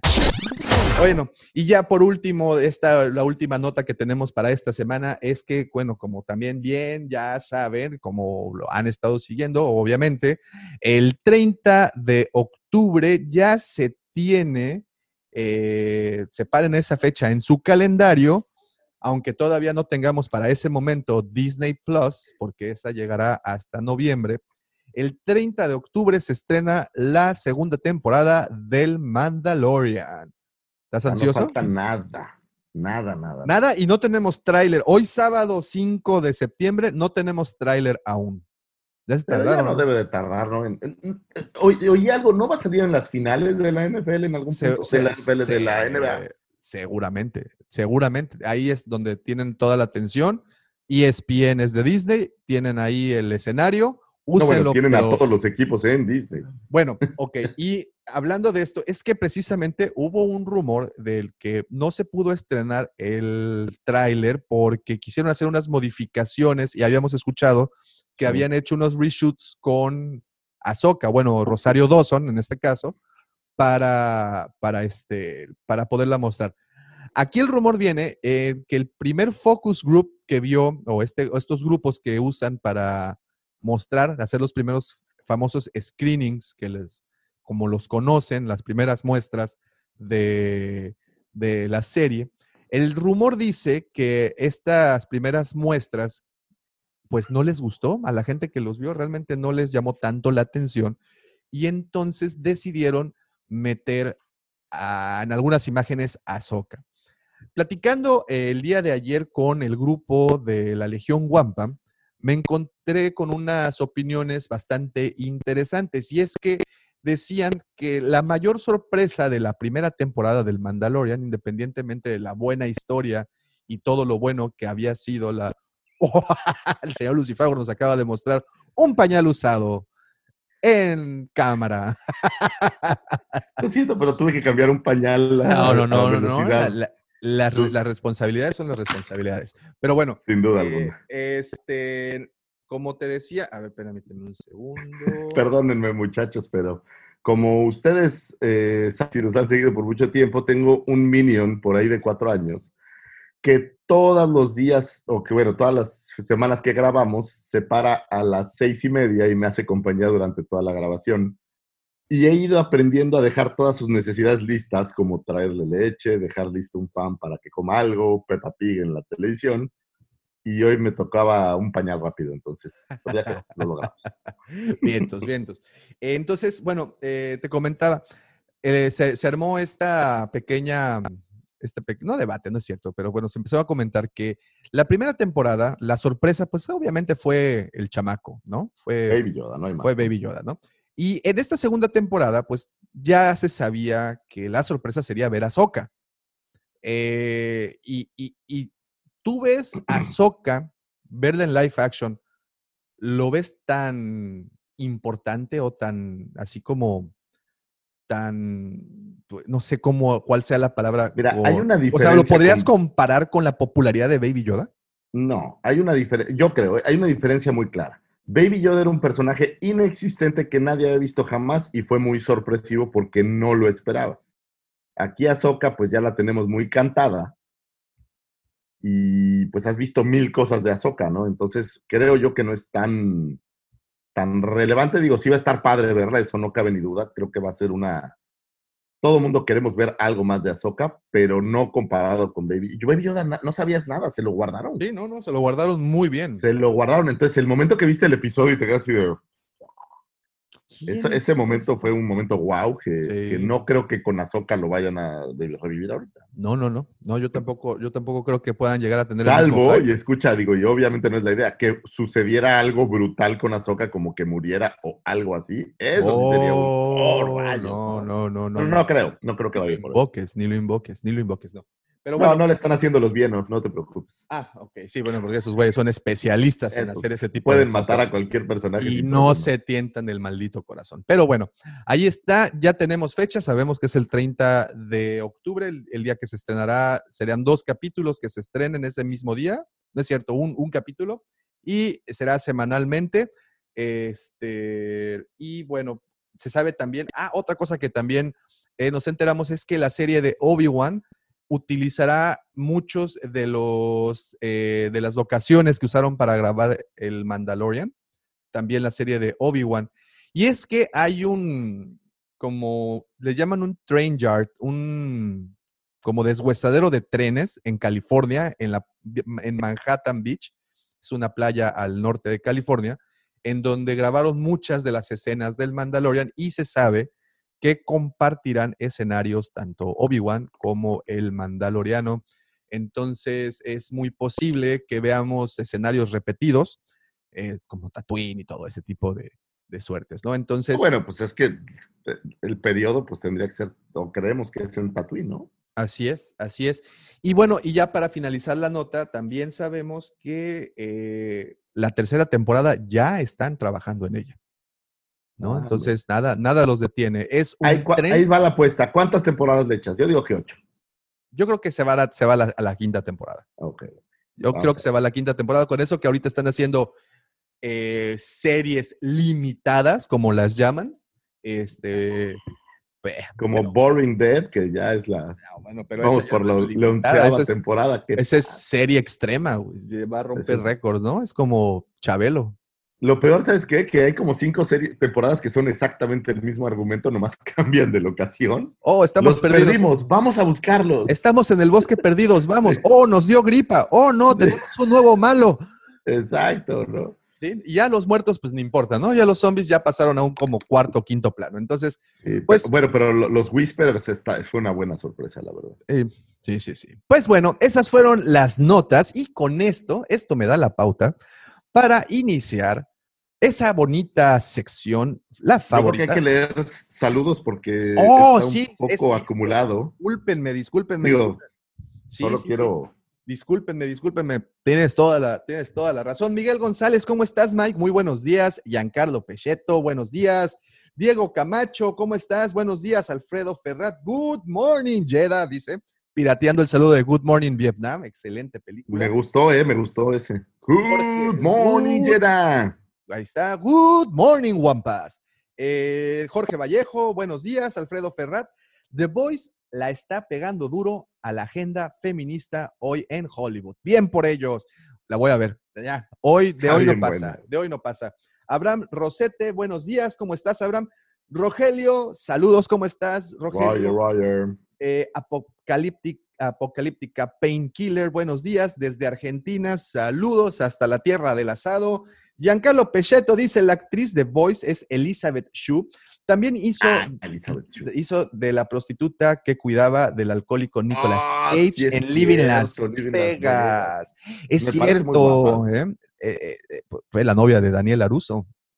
Pero nada más en, en uno, ¿no? No, sí, en la- lo mandó la chingada de dos las dos. la- le dieron las Claro, gracias. ya se fue con, con la japonesita esta de, del... A los que no vieron lo que estaba haciendo, no, no, no, no te acuerdas que le da un tamborcito y lo sí, empieza sí, a girar. sí, esa, eh, con esa. Vientos, Giancarlo, no recordaba ese papelo, papelón, ¿eh? De Living Las Vegas, tremendo papelón de los dos, ¿eh? De Nicolas Él ganó Oscar, ella no. Sí, Sí, no no, creo, creo ¿ah? que él, él, él, él ahí, pero no sé, pero muy buena película. eh, diciéndole adiós a Las Vegas, así le pusieron aquí en México. Alberto Manuel, hola, tengo toda la colección de Black Series de Star Wars. ¿Qué? ¿Qué onda, Alberto? ¿Nos estás presumiendo o qué? Presumido. Bien, entonces, Alberto, un saludote. ¿Cómo Felicidades, estás? buenísimo. Fritz, ¿cómo estás? Que nos mande? Hello. fotos, eso sí. Sí, eso estaría bueno, eso estaría muy bueno. Eh, dice Alberto Manuel, me falta Maze Windu. Ah, pues falta de confianza, Manuel. Nosotros lo tenemos en la cueva por 650 Oh. pesitos. ¿Eh? Dijera el. Dan ganas de comentar muchas cosas en el chat, pero el respeto a la escaleta de Don Davomático es primero. oh, bueno, Lucifagor, hasta nuestros queridos No, amigos se es apegan que a la un- escaleta. tienes un látigo de hierro, eres. ¿Sabes Caray. qué? Eres, eres el. ¿Cómo se llama el personaje de Castlevania? Este, ah, Lestat, no, este, no, no, no, No, ¿cómo este, Lestat? Montes. Samus o Samis. No, No Samus es el de. No lo recuerdo. Entonces, Gabriel Belmont. Sin el, sin el nombre no sirve. Belmont. Gabriel, era Belmont, ¿no? Gabriel Belmont. Era, no, pero no era Gabriel. Había, Era ¿no? Era el que usaba el látigo. Alguien acuérdenos cómo se llamaba este, el personaje de Castlevania. Okidoki. Héctor Bishop, ¿cómo estás, Héctor? Buenos días. Alberto Manuel, Palpatine es fake, fakeco. Dice Apocalíptica Painkiller. A Ushuaia se le dice que es el principio del fin del mundo. Está bien abajo Fíjate del país, cerca del Me Polo quedé con muchas ganas de ir a Ushuaia. Hay por ahí, no sé si junto o abajo, un lugar que se llama el Faro del Fin del Mundo. Wow. Y me quedé con muchas ganas de estar por ahí. Simon Belmont, te dije que era con ese, Ah, sabía. sí, Gracias Simon por ahí. Dante Gutiérrez. Eres un. Simon Belmont moderno que agarras a latigazos y no nos dejas hacer nada. Me hubieras, puesto el, Déjanos vivir, diría Bumper. Me hubieras puesto el zorro mejor. No, no, no, el zorro no usaba, ¿no? El zorro no usaba No, látigo. ese dice que eres Doña Carmen. es el zorro totón. Alberto Manuel, cuando eh, sacan la peli nueva, la peli nueva de Star Wars, creo que eso se va hasta el 2023, Alberto. Y de Mandalorian, el 30, ya lo sabemos, bueno, 30 de eh, octubre. Giancarlo Pechetto, Boyega se le acabarán los 15 minutos de fama y empieza a hacer críticas para no desaparecer del ambiente. Pues, eh, Totalmente, ahí puede ser una razón muy, muy importante. Alfredo Ferrad, hasta su muerte le echaron a perder al pobre Boyega. Sí, en el episodio 8 ya, ya, la, ya la tenía cantada, ¿no? Eh, sí, Giancarlo Pechetto bien. está siguiendo la mala escuela de Mark Hamill, que también criticaba la producción y dirección luego de los estrenos. En notas durante filmaciones, todo y todo era lindo y hermoso. Sí, es cierto. Esa es, es una vieja práctica que ya se ve. Dante Gutiérrez, ¿cómo estás, mi buen Dante? Un saludote hasta Jalisco. Qué hermosa tierra es Jalisco, caray. ¿Cómo tengo ganas de visitar? Buenos días, jóvenes, y un gran saludo a todos los que sus carteras sufren con cada anuncio de Hasbro. Mi cartera dice no más, ¿ya? Por ¿Ya, Vale? favor, ¿Ya? ya. Giancarlo Pechetto Boyega hace una declaración de principios de antirracistas, pero en esa misma línea podemos decir que fue cómplice del racismo y la marginación que sufrió Rose, porque Boyega sabía del racismo. Y fíjate que la actriz de Rose no ha hecho realmente como que tanto alarde de esto, ¿no? O sea, se ha mantenido Pues, más discreta mira, en ese sentido, Eh, ¿no? Pensaba ahorita justo en, en- Creo que Daisy cerró sus redes por eso, ¿no? Entonces, este tipo de cosas donde Eh, sí. tomas, Una, tomas una acción, pues para, para hacer consecuentes tus palabras con lo que piensas y tus acciones. Es correcto. A ver, eh, ¿a dónde me quedé? De Dante Gutiérrez, buenos días, jóvenes. Ya, Boyega. Ok, Dante Gutiérrez, yo siento que Boyega se enojó, entró a un Walmart y vio que su figura estaba a un dólar y se fue y por eso se enojó. Sí, Puede ser, puede ser. Mario, puede ser. Mario de la Mora, hola y buen día. Saludos a Davomático y a Rusifagor desde el corazón de la Riviera Maya. Un saludote, qué hermosa tierra es la Riviera Maya. Recuerden que cuando vengan a la Riviera, visítenos, por favor, ahí vamos a estar esperándolos. Dice Abraham Rosete, Disney se preocupó más por la inclusión y lo políticamente correcto en, en hacer una buena trilogía. Más que racismo, creo que desde el principio su personaje solo era para simular diversidad. Digo, es como si Adam Driver se quejara de que la película es feminista, ¿no? Sí, pues, sí, es correcto. sí, es correcto. se me figura. Giovanni Carcuto, buenos días desde Chile. ¿Cómo estás, Giovanni? Saludos Chile, hasta vamos. Chile. Dante Gutiérrez, Simon Bell. Ah, bueno, bueno, ahí del látigo, ¿verdad?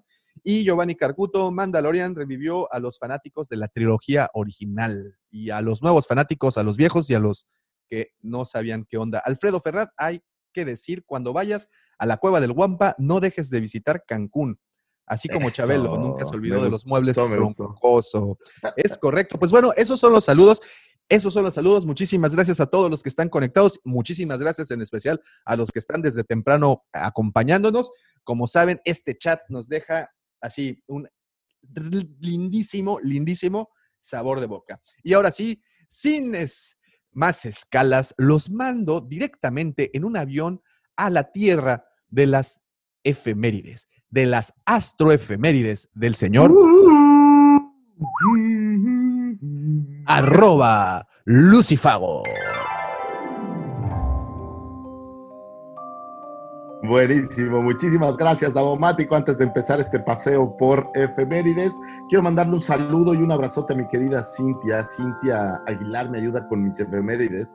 Si ustedes creen de verdad que mi cabeza da para todo, no, mi cabeza es un cúmulo de chunches y no siempre tengo cabeza para esto, pero Cintia me ayuda a recabar estas efemérides para ustedes. Fue su cumpleaños, entonces quiero mandarle un gran abrazote por ahí. Y otro abrazote me pidió mi hermana. Oye, ya se volvió como esta serie de. Mándanos saludos. Este, mi cuñado, Juanito. eh, por ahí un VP de DHL. DHL, esta empresa que tantos paquetes me ha enviado. Eh, mi, mi hermana dice que es el hombre del año porque estuvo ahí dando unas conferencias en una convención virtual que hubo de DHL. Sí, vi unas fotografías ahí, ¿eh? Vi unas fotografías. Abrazote, Juan. eh, al buen Juanito. Pero bueno, vámonos con efemérides del 7 al 13 de septiembre. Eh, y vámonos directo, un 7 de septiembre de 1985, Davomático, ¿qué crees que pasó? Hubo Siete. dos sucesos ese día. 7 de 7 de septiembre. septiembre de 1985. Ah, cañangas. No, no, no sé, no sé.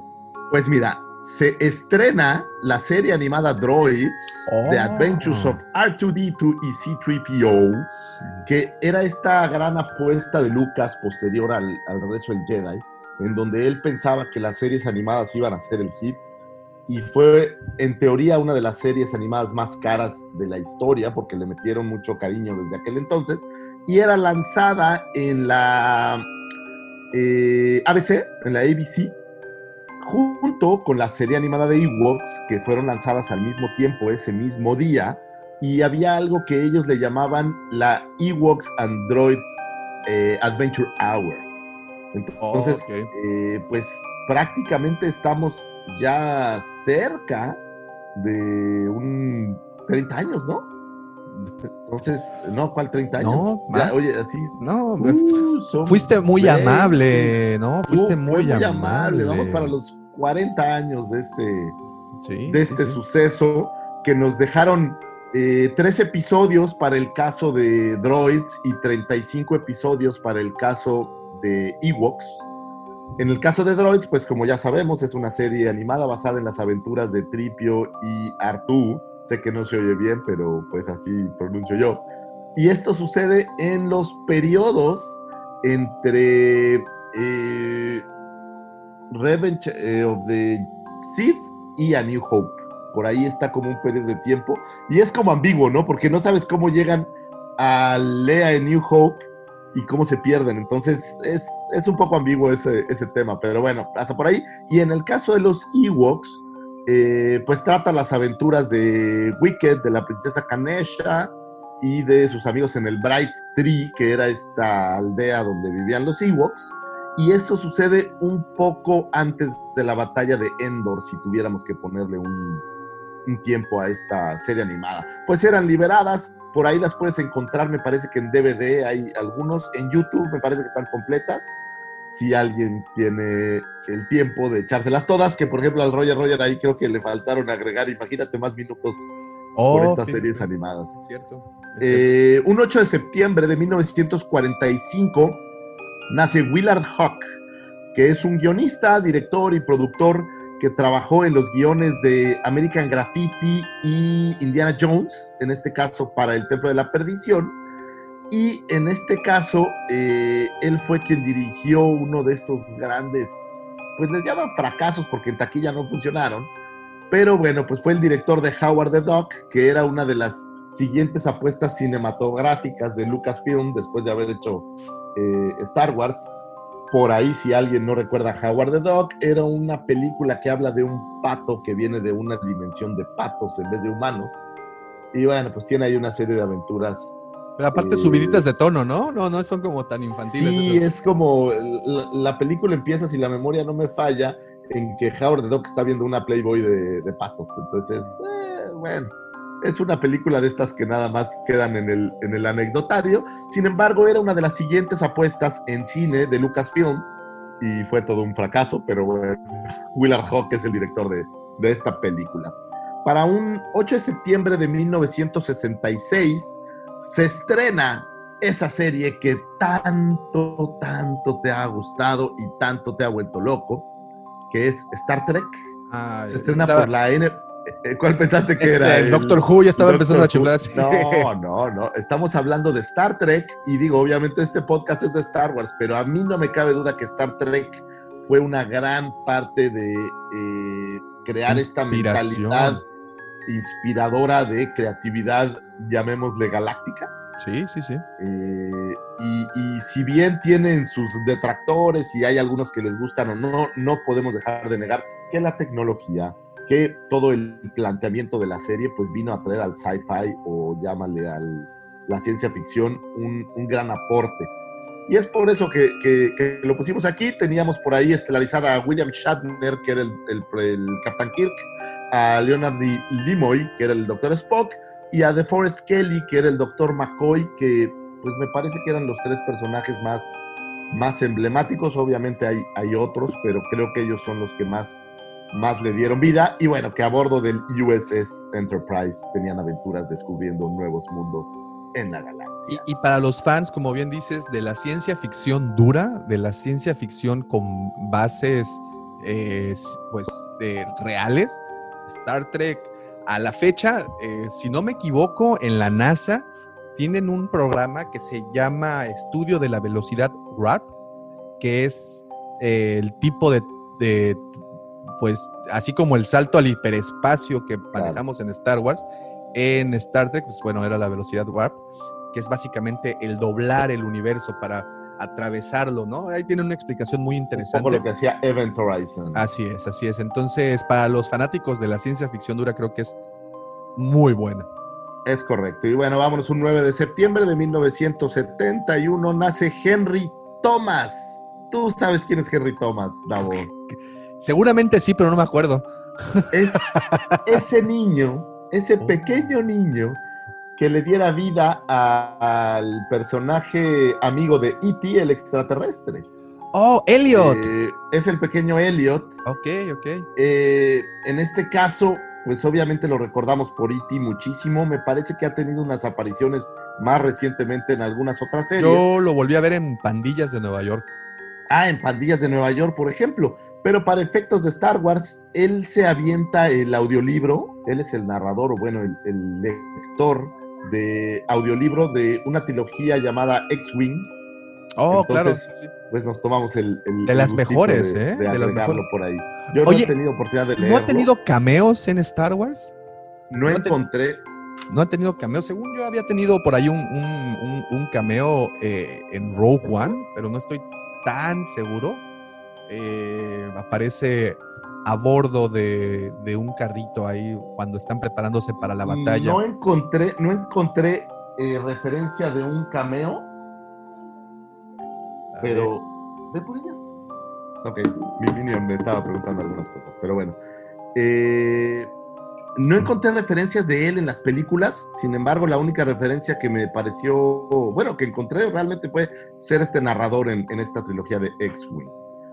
Y vámonos, para un 10 de septiembre de 1963 nace Jade Lagaya, que es un actor neozelandés que interpretara al capitán Typho. oh, si lo recuerdan por ahí en Attack of the Clones o en Revenge of the Sith, es el, el guardián o el cuidador de la señorita Padme Amidala. Un 11 de septiembre de 1940 nace el señor director Brian De Palma, Ah, Ustedes lo muy conocieran bueno. como gran amigo de George Lucas y con películas como Scarface y Carlitos Way, películas emblemáticas. Y él tiene una cosa curiosa con Star Wars. Durante la filmación, o va- antes de la filmación, durante el casting de Carrie, él es director de Carrie, hicieron junto con Lucas el casting de los personajes para ambas películas en conjunto. Y curiosamente estuvo a punto de ser la señorita princesa Lea eh, robada para hacer a Carrie. Sin embargo, pues eh, ella declinó el papel, Carrie Fisher no estuvo de acuerdo y se fue con Lucas. Y bueno, así fue como Sissy Spacek logró hacer el, el papel tan emblemático de Carrie. Feliz cumpleaños, señor Brian De Palma. Que aquí hay otra cosa curiosa que tampoco se conoce mucho. Él fue de los primeros que vieron el, el primer screening de New Hope. Eh, lo criticó mucho, él le pareció que era una basura pero se sentó con Lucas y él le ayuda a arreglar todo el texto inicial, esas emblemáticas letritas que vemos al inicio de la película. Él le ayuda a reescribirlo a Lucas en mucho menos párrafos y en una versión que a él le parecía mucho más ligera. Entonces, pues es dueño de un gran aporte en nuestra querida saga. Oye, y, este, y bueno, y mi, mi película favorita de Brian De Palma, por mucho, Cara Cortada. Tu maleta.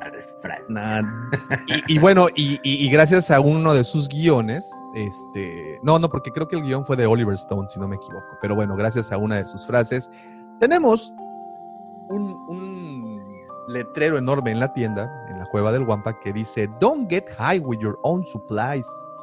Sí, me la aplica seguido, Davomático. Gracias, gracias por comentarlo, Davomático. Vamos a un 12 de septiembre del 2006. Se estrena eh, algo que se llamaba The Original Unaltered Trilogy, que es una versión de la trilogía original sin todas las adecuaciones, que saliera en un DVD en conjunto con las revisiones. Eh, te voy a decir la verdad, yo nunca lo he visto en físico. Sin embargo, me encontré por ahí una nota. Incluso tienen un apodo conocido como GOAT por George Original, un Altered Trilogy.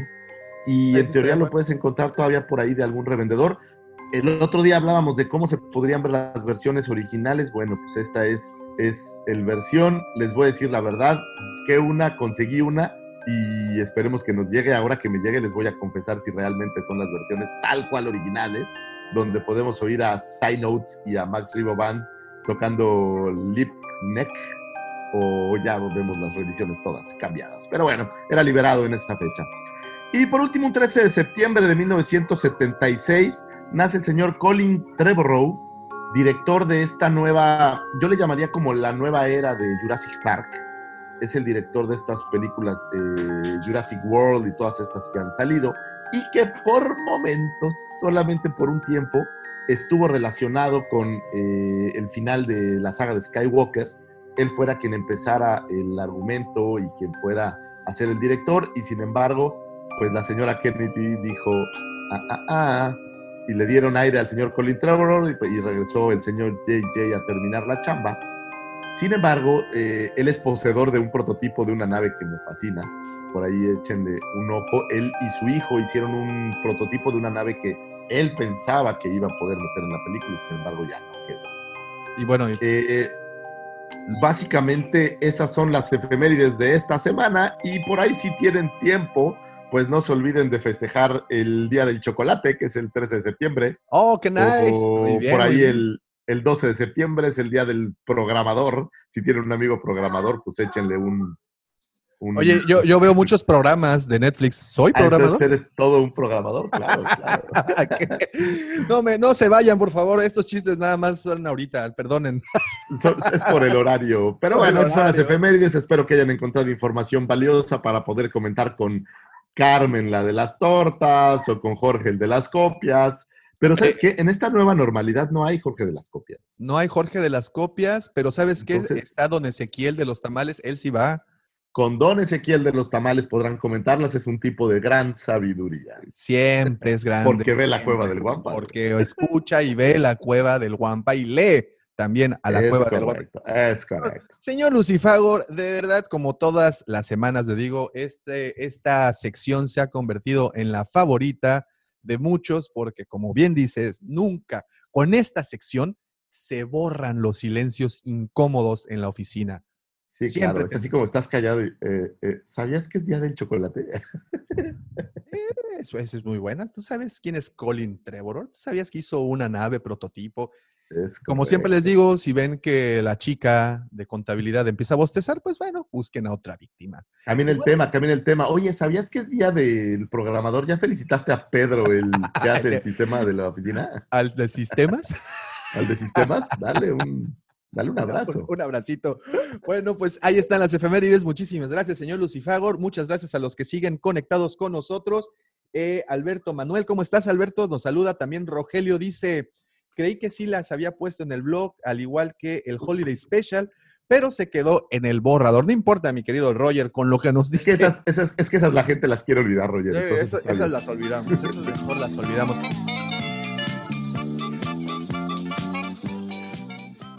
Y bueno, ahora sí, puntuales, llegamos al tema principal del día de hoy. Y es que, si nos ponemos a pensar, en el título está el tema del día de hoy. Star Wars, las guerras, las batallas que se han dado en, las, en toda la saga.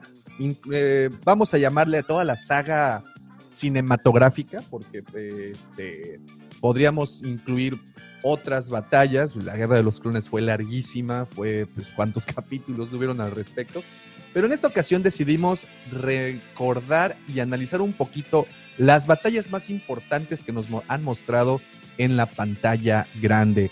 ¿Qué batallas? De hecho, ayer precisamente les preguntaba a nuestros amigos de Facebook, eh, como saben, casi, casi todas las semanas, pero, o todas las, ya voy a, eh, a tratar de regularizar más esto, todas las semanas posteamos la pregunta del día y era para, en esta ocasión era cuál era la batalla favorita para, para, para nuestros amigos, ¿no? Entonces se publica por Facebook y Twitter esta pregunta y este, pues bueno, obviamente no se, no se salieron tanto del Huacal, este, las batallas siguen siendo las favoritas de todos, pero para efectos de este, de este episodio, ¿qué te parece si les damos un orden cronológico? Estoy de acuerdo, me parece lo correcto, me parece que hay que empezar con, y estamos hablando de las batallas que vimos en pantalla en la eh, saga Skywalker. Es correcto, decir. es correcto. Y es correcto. bueno, pues podemos agregar las de los dos spin-offs. ¿Te parece me correcto? parece justo y me parece necesario, Lucifer. Muy bien. ¿Te doy la primera o qué? Gracias, muchas gracias. Ahí te va, para 32 años antes de la batalla de Yavin, acuérdense que los que somos del canon antiguo, por decirlo así, medimos el tiempo de nuestra saga conforme a la batalla de Yavin y no conforme a las cosas que Disney dice, ¿no? No, pero, Pero ya de bueno. todas formas, ya no, no, no, no se llevó a cabo esa propuesta de antes del evento de Star Killer, de la sí, base no Star tiene Killer. ningún sentido. Pero bueno, 32 años de la, antes de la batalla de Yavin, en Naboo, Así es. la Trade Federation decide invadir el planeta Naboo por un... Pues había un conflicto, pues sí, de intereses. de impuestos e Eh, intereses. un, un- un conflicto de impuestos. Entonces la Trade Federation invade esto con, digamos que la sombra atrás de los Sith, o digamos que orquestado un poco por, por los Sith, por ya sabemos nuestro eh, emperador, que todavía en ese entonces no lo era. Pero bueno, estaba moviendo ahí los hilos. Y tenemos una batalla interesante en el planeta que a mí me gusta la batalla, aunque a veces me parece un poco dispar. Tienes esta, esta raza, los Gungans, que no son tecnológicamente tan avanzados pareciera, pero luego ves que sí tienen mucha tecnología. O sea, es una mezcla como curiosa, como rarísimo. porque en algunas cosas se ven muy ru- rupestres y en otras se ven muy avanzados. Eh, peleando contra la Trade Federation. En este caso, bueno, pues también la Casa Real de Naboo se integra a esta batalla junto con los Gungans. Y en contra de la Trade Federation, que era por primera vez cuando veíamos ya, digamos, en campo de batalla a los androides B1, esta versión que a veces los tratan de hacer chistosos, eh, a través de toda la saga, ¿no? Ves que hacen cosas como, como curiosas. El ganador de esta batalla, pues al final del día fueron los, los buenos, pudiéramos decir, eh, los Gungans junto con la Casa Real, se liberan gracias al apoyo de este chiquitín. Y por chiquitín no me refiero a ti, Daumático. Me refiero al, al joven Anakin Skywalker que en una chiripa destruye la nave que el protege- bueno, que comandaba eh, remotamente a los androides. Es correcto, es correcto. Eh, aparte de esta batalla, eh, es como multifacética, pasa en varios frentes. Tenemos por un lado el frente o el campo abierto en donde los Gungans se dan unos buenos, eh, este, un intercambio ahí con los androides. Tenemos esta otra parte en donde la princesa Padme y su séquito intentan retomar el trono y capturar a los virreyes. Tenemos esta parte de combate en el espacio cuando las naves nabuianas entran en combate con la nave separatista precisamente para poder eh, desactivar todos estos droides.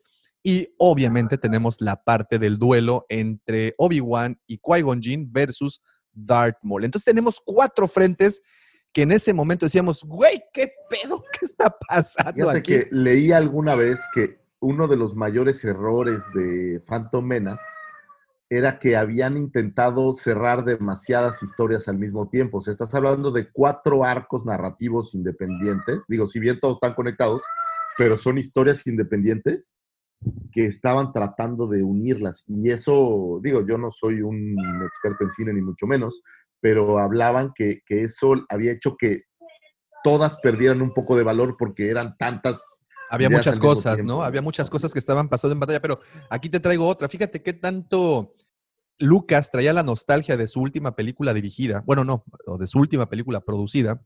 Tampoco, ¿verdad? Porque Willow, bueno, o al menos de su última película producida de Star Wars, perdón, ya, así queda mejor, en donde eh, emula muy bien la batalla de Endor.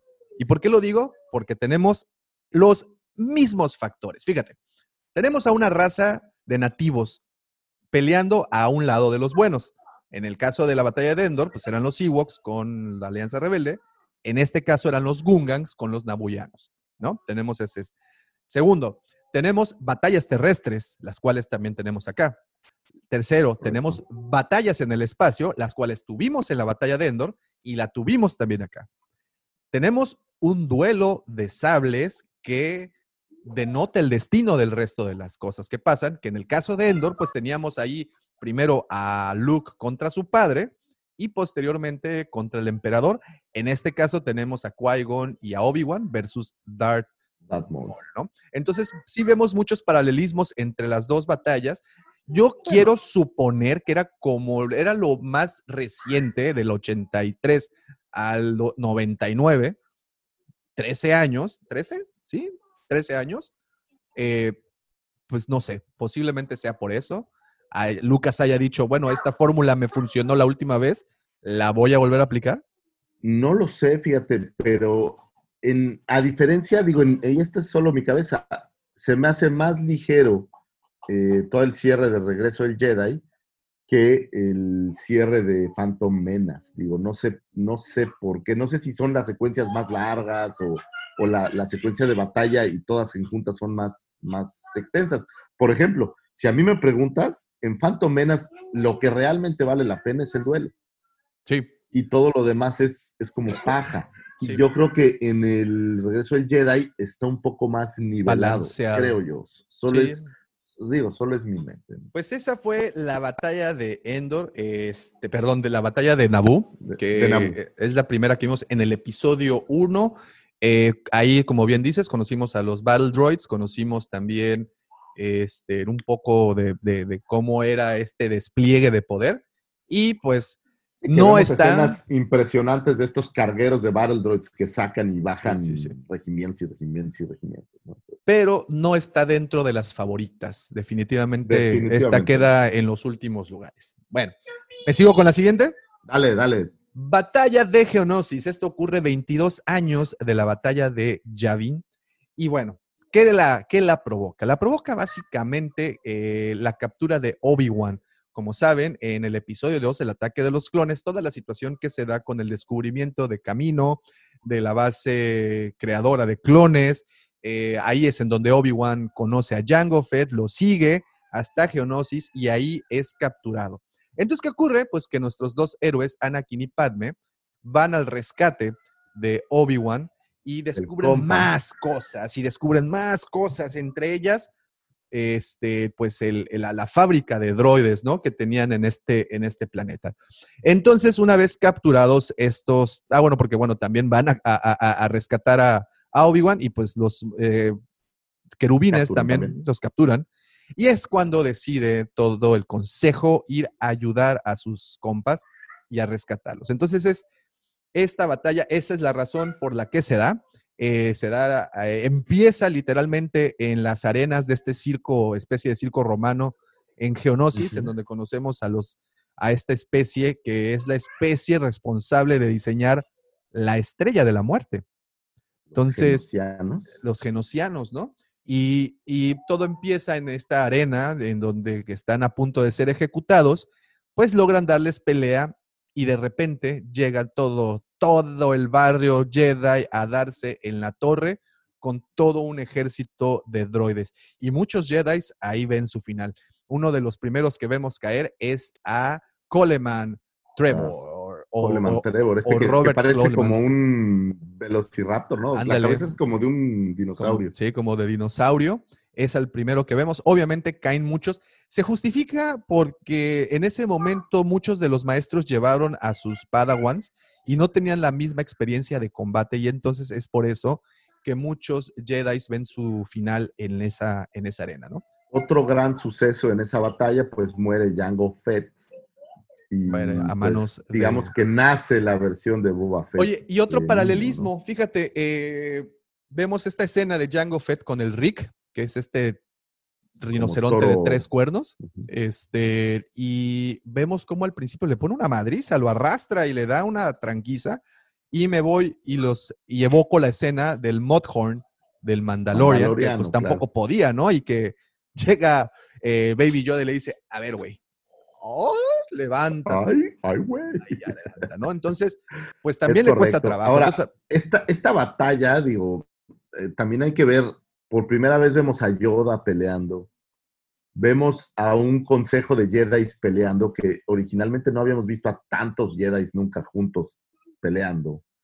Eh, me parece que también vemos a los eh, peleando a los Super Battle Droids. Me parece que para el, el- el Phantom Menace todavía no había. no, no, no, no. Y bueno, pues vemos una mezcla de, de personajes y de cosas que, que son muy novedosas. Entonces, vemos cómo Padme Amidala tiene eh, poder en la fuerza, porque sabe perfectamente bien dónde está Anakin peleando en un hangar, aunque se cayó desmayada. Sí, ella sí. lo sabe. Ella, Ese es un sarcasmo, lo- por no, pues, es que es el sexto sentido. Exactamente. ¿no? Entonces pasan cosas interesantes. El otro día hablamos de Attack of the Clones, que era una película de las de rango medio en el gusto, y yo creo que tiene cosas muy, muy valiosas que no habíamos visto antes. Otra de las cosas es que pues también tiene otros frentes, mientras también hay, hay golpes ahí en, en- en esta arena genosiana, pues se van también al desierto, ¿no? Que es en donde al final ya vemos todos los nuevos aparatejos, todos los nuevos tanques, ta- de, de ambos, ¿no? De las dos partes. Recordemos que, que para Phantom Menace, pues todavía el Galactic Republic Army no existía, apenas lo estaban sacando de camino, y en esta versión, pues llega ya ensamblado ese ejército de clones, parte de la República, a darse cates. Entonces ves vehículos, ves, pues todo es novedad, ¿no? Y obvio es la guerra que, o bueno, la batalla que inicia la guerra de los clones, que eso creo que es el evento más importante. Y esta que- batalla la ganan, ¿quién? También los Es- buenos, ¿no? Los buenos, pero medio la pierden también, ¿no? O sea, sí, porque sí tuvieron como muchas bajas ahí. Sí, pero al final pues termina en que eh, Tyrannus huye, eh, que es el comandante del ejército enemigo, y pues les dan una, una buena Sí, madrina. Sí, sí, sí. Esta. Esa, para que veas, sí se coloca entre las favoritas de muchos de los fans. ¿Eh? Aunque no de los primeros- nuevos, ¿no? Aunque no de los primeros lugares, sí eh, dentro de, de- de las, de las favoritas. Muy bien.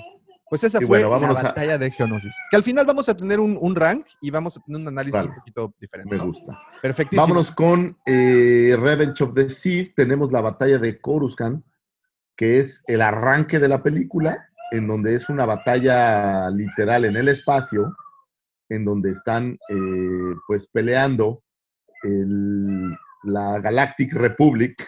Yo aquí tengo una, una pregunta antes de que continúes. Es, esta era un asedio a Coruscant. Es correcto, era Estaba un asedio a Coruscant. Eh, la Confederación de Sistemas Independientes, pues ya se arma de valor y decide asediar a, a, a Coruscant. Espérame, oye, está hablando mi hija y, y no había oído por el micrófono. Bueno, en lo que, en lo que Lucifer nos regresa, mando, mando Ah, saludos. saludos rapidísimo, mando saludos rapidísimo. Eh, Mario Mir, saludos desde Chile. ¿Cómo estás, Mario? Eh, mi batalla favorita es la de Endor con la segunda estrella de la muerte. Sí, la de. la-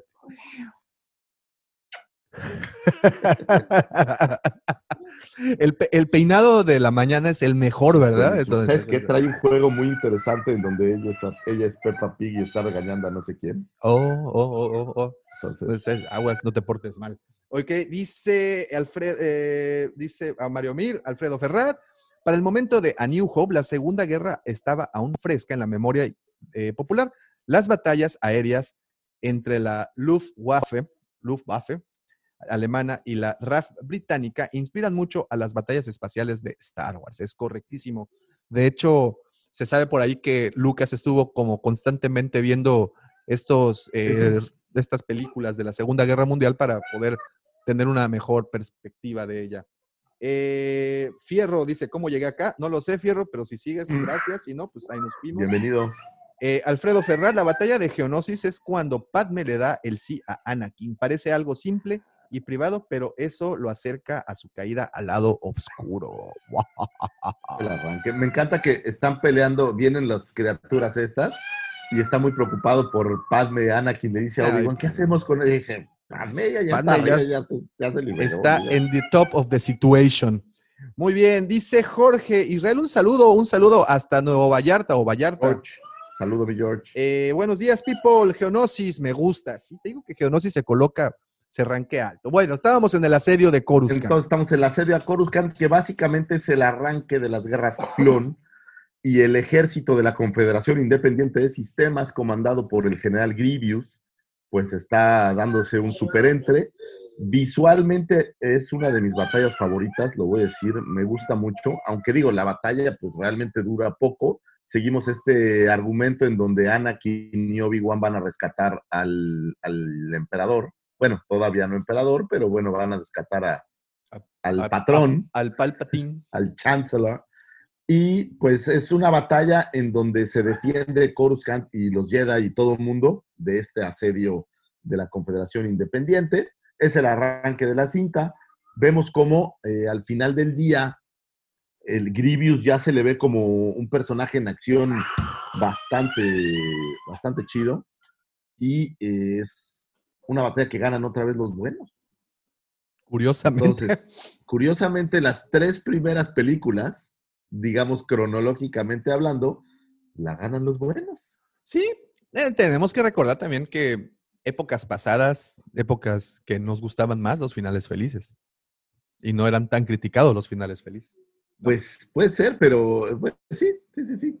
Porque en- para la segunda trilogía cambia un poco, ¿no? Pero Poquitito. No, de hecho, pues desde los spin-off, ¿no? Que ya también. Pero bueno, así es. Ahora, visualmente es una es Pasada. una joya, ¿no? Es Sí, muy- es- sí, sí, se va a ver raro, pero es muy bonita. Es muy bonita, se ve ¿no? cómo inicia, bueno, de hecho es como inicia la película, ¿no? Es, vemos a Así un, uno, a un, este, un destructor de la República surcando el espacio y todo, y piensas que todo está tranquilo, piensas que todo, pero de repente va la cámara, la toma va girando y hasta que se posiciona en, en la, en el cenit, o sea, en la parte alta, y se ve todo abajo y se ve toda, toda la batalla, ¿no? Que está en ese momento ocurriendo.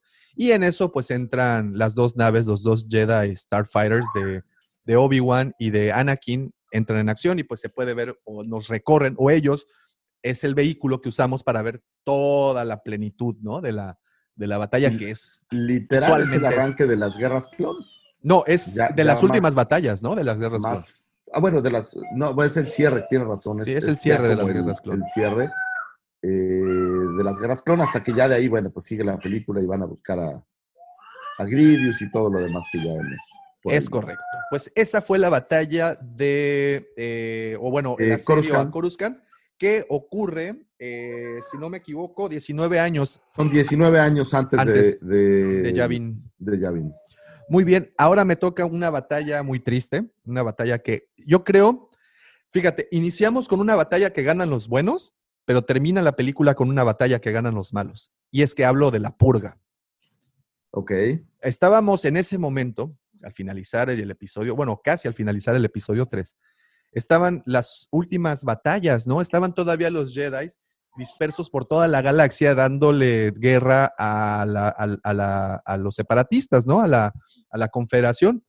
Y eh, es cuando se, lanza la Orden 66. Que no es propiamente una batalla, ¿no? O sea, estamos hablando de, de un evento, Mira, yo, yo, yo- porque yo veo una batalla como el enfrent o, la base de una batalla como el enfrentamiento entre dos bandos, ¿no? Y, y cuando es pues más de uno, porque uno contra uno pues sería un duelo, eh, o una fracción muy poderosa contra una muy pequeña sería un asalto, o en este caso un asedio. Y esta batalla sí se me hace porque en algún punto pues sí fueron todos los Jedi contra, contra todos los clones, un número muy dispar, pero pues al final se dieron. Terminaron dándoles en la, en la, en la Mother, ¿no? Y es, eh, pues como saben, la purga, pues el momento en donde acaban con la mayoría, aunque no con todos, eh, con, con la mayoría de los Jedi. Como bien dices, no todo el mundo la cataloga como, como batalla, pero pues ahí la tenemos, ¿no? Order 66. Six. Muy bien, pues esa fue la purga, muy rápida porque como bien también comentas, pues no fue propiamente una batalla entre... Estamos hablando de- del momento en el que los clones asesinan a la mayoría de los Jedi y que básicamente es el cierre de Revenge of the Sith, en donde es una de estas películas que terminan ganando los malos, ¿estás de acuerdo? Sí, y la que le sigue en cronológicamente también. Ok, ¿La vamos a quieres ver. aventar? Pero yo creo que tengo una en medio, A a ver. esta que tú quieres. Eh, Han Solo. En Han Solo tenemos una pequeña batalla, digo, se ve muy poco de esta batalla, pero tenemos la batalla de Mimban, que básicamente era el Imperio Galáctico tratando de madrear a los mimbanenses. Para eh, sus luchaban recursos. contra el, literal, el ejército de liberación mimbaniano, no sé si eso esté correctamente dicho. Y bueno, eh, es donde vemos a Han Solo participar por primera vez con el Imperio como parte del ejército, conoce a Tobias Becker y demás. Y si bien de esta batalla no vemos gran cosa, es las pocas imágenes que vemos, pues nos recuerdan las imágenes de la Primera Guerra Mundial, esta, estas imágenes de trincheras, eh, un planeta pantanoso y lodoso, y nos recuerda mucho la Primera Guerra Mundial, al menos a mí. No, no, no, incluso en los atuendos, ¿no? Así es. Esto sucede por ahí 10 años antes de la batalla de Yavin, y básicamente pues gana el Imperio Galáctico, madrean a los mimbanenses y toman el planeta, ¿no? Básicamente. Fíjate, fíjate, entonces ya llevamos dos batallas, la Purga y la Mimbound, en donde los malos pues arrasaron, ¿no? Y ahí, te, y ahí te va otra más. Ahí dale, otra. Ahí va. Entonces seguimos con Rogue One y la batalla de Scarif, que es de esas cosas visuales que no tienen abuela. Es perfecta. Ayer- fíjate que ayer eh, me di a la tarea de, de ver los fragmentos de las batallas en, en todas las películas y si nos había gustado mucho, muchos dijeron, no, pues es que Endor, Endor me gusta mucho. La batalla de Scarif está rankeada para muchos dentro de las tres mejores batallas de toda la saga, para la gran mayoría. Y es que vemos en la Tierra, en el espacio, y, y- y bueno, y este duelo personal de Jean Erso contra Krennic, ¿no? Que, que- que también se traían ahí, Que también es un entre otras- creo. entre otras cosas. ¿Qué, qué, qué es lo que provoca esta batalla? Pues básicamente, como saben, esta, esta célula de espías se, se, se filtra a Scarif, un planeta que está bajo las órdenes imperiales, para robar eh, la- los planos, no, para transmitir, perdón, los planos de... Robar y transmitir. ¿no? robar y transmitir los planos de la Estrella de la Muerte.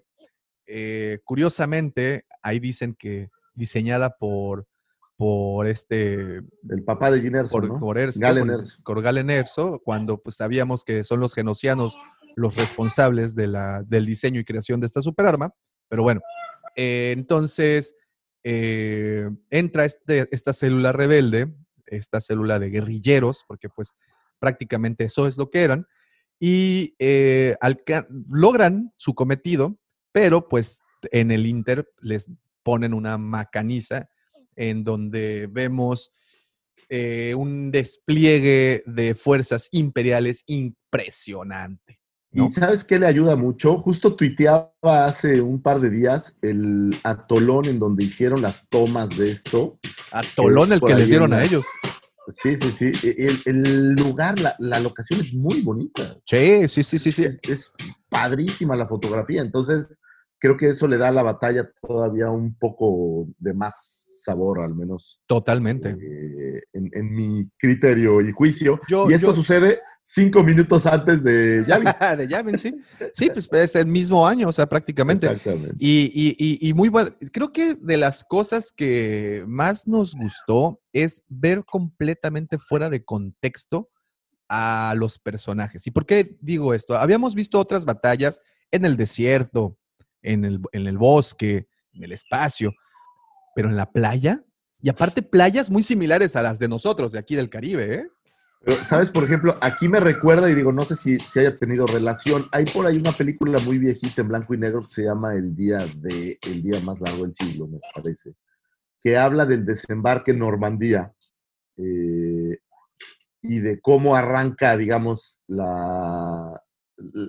cómo arranca el término, no sé si es correcto decirlo, pero cómo empieza a terminar la Segunda Guerra Mundial.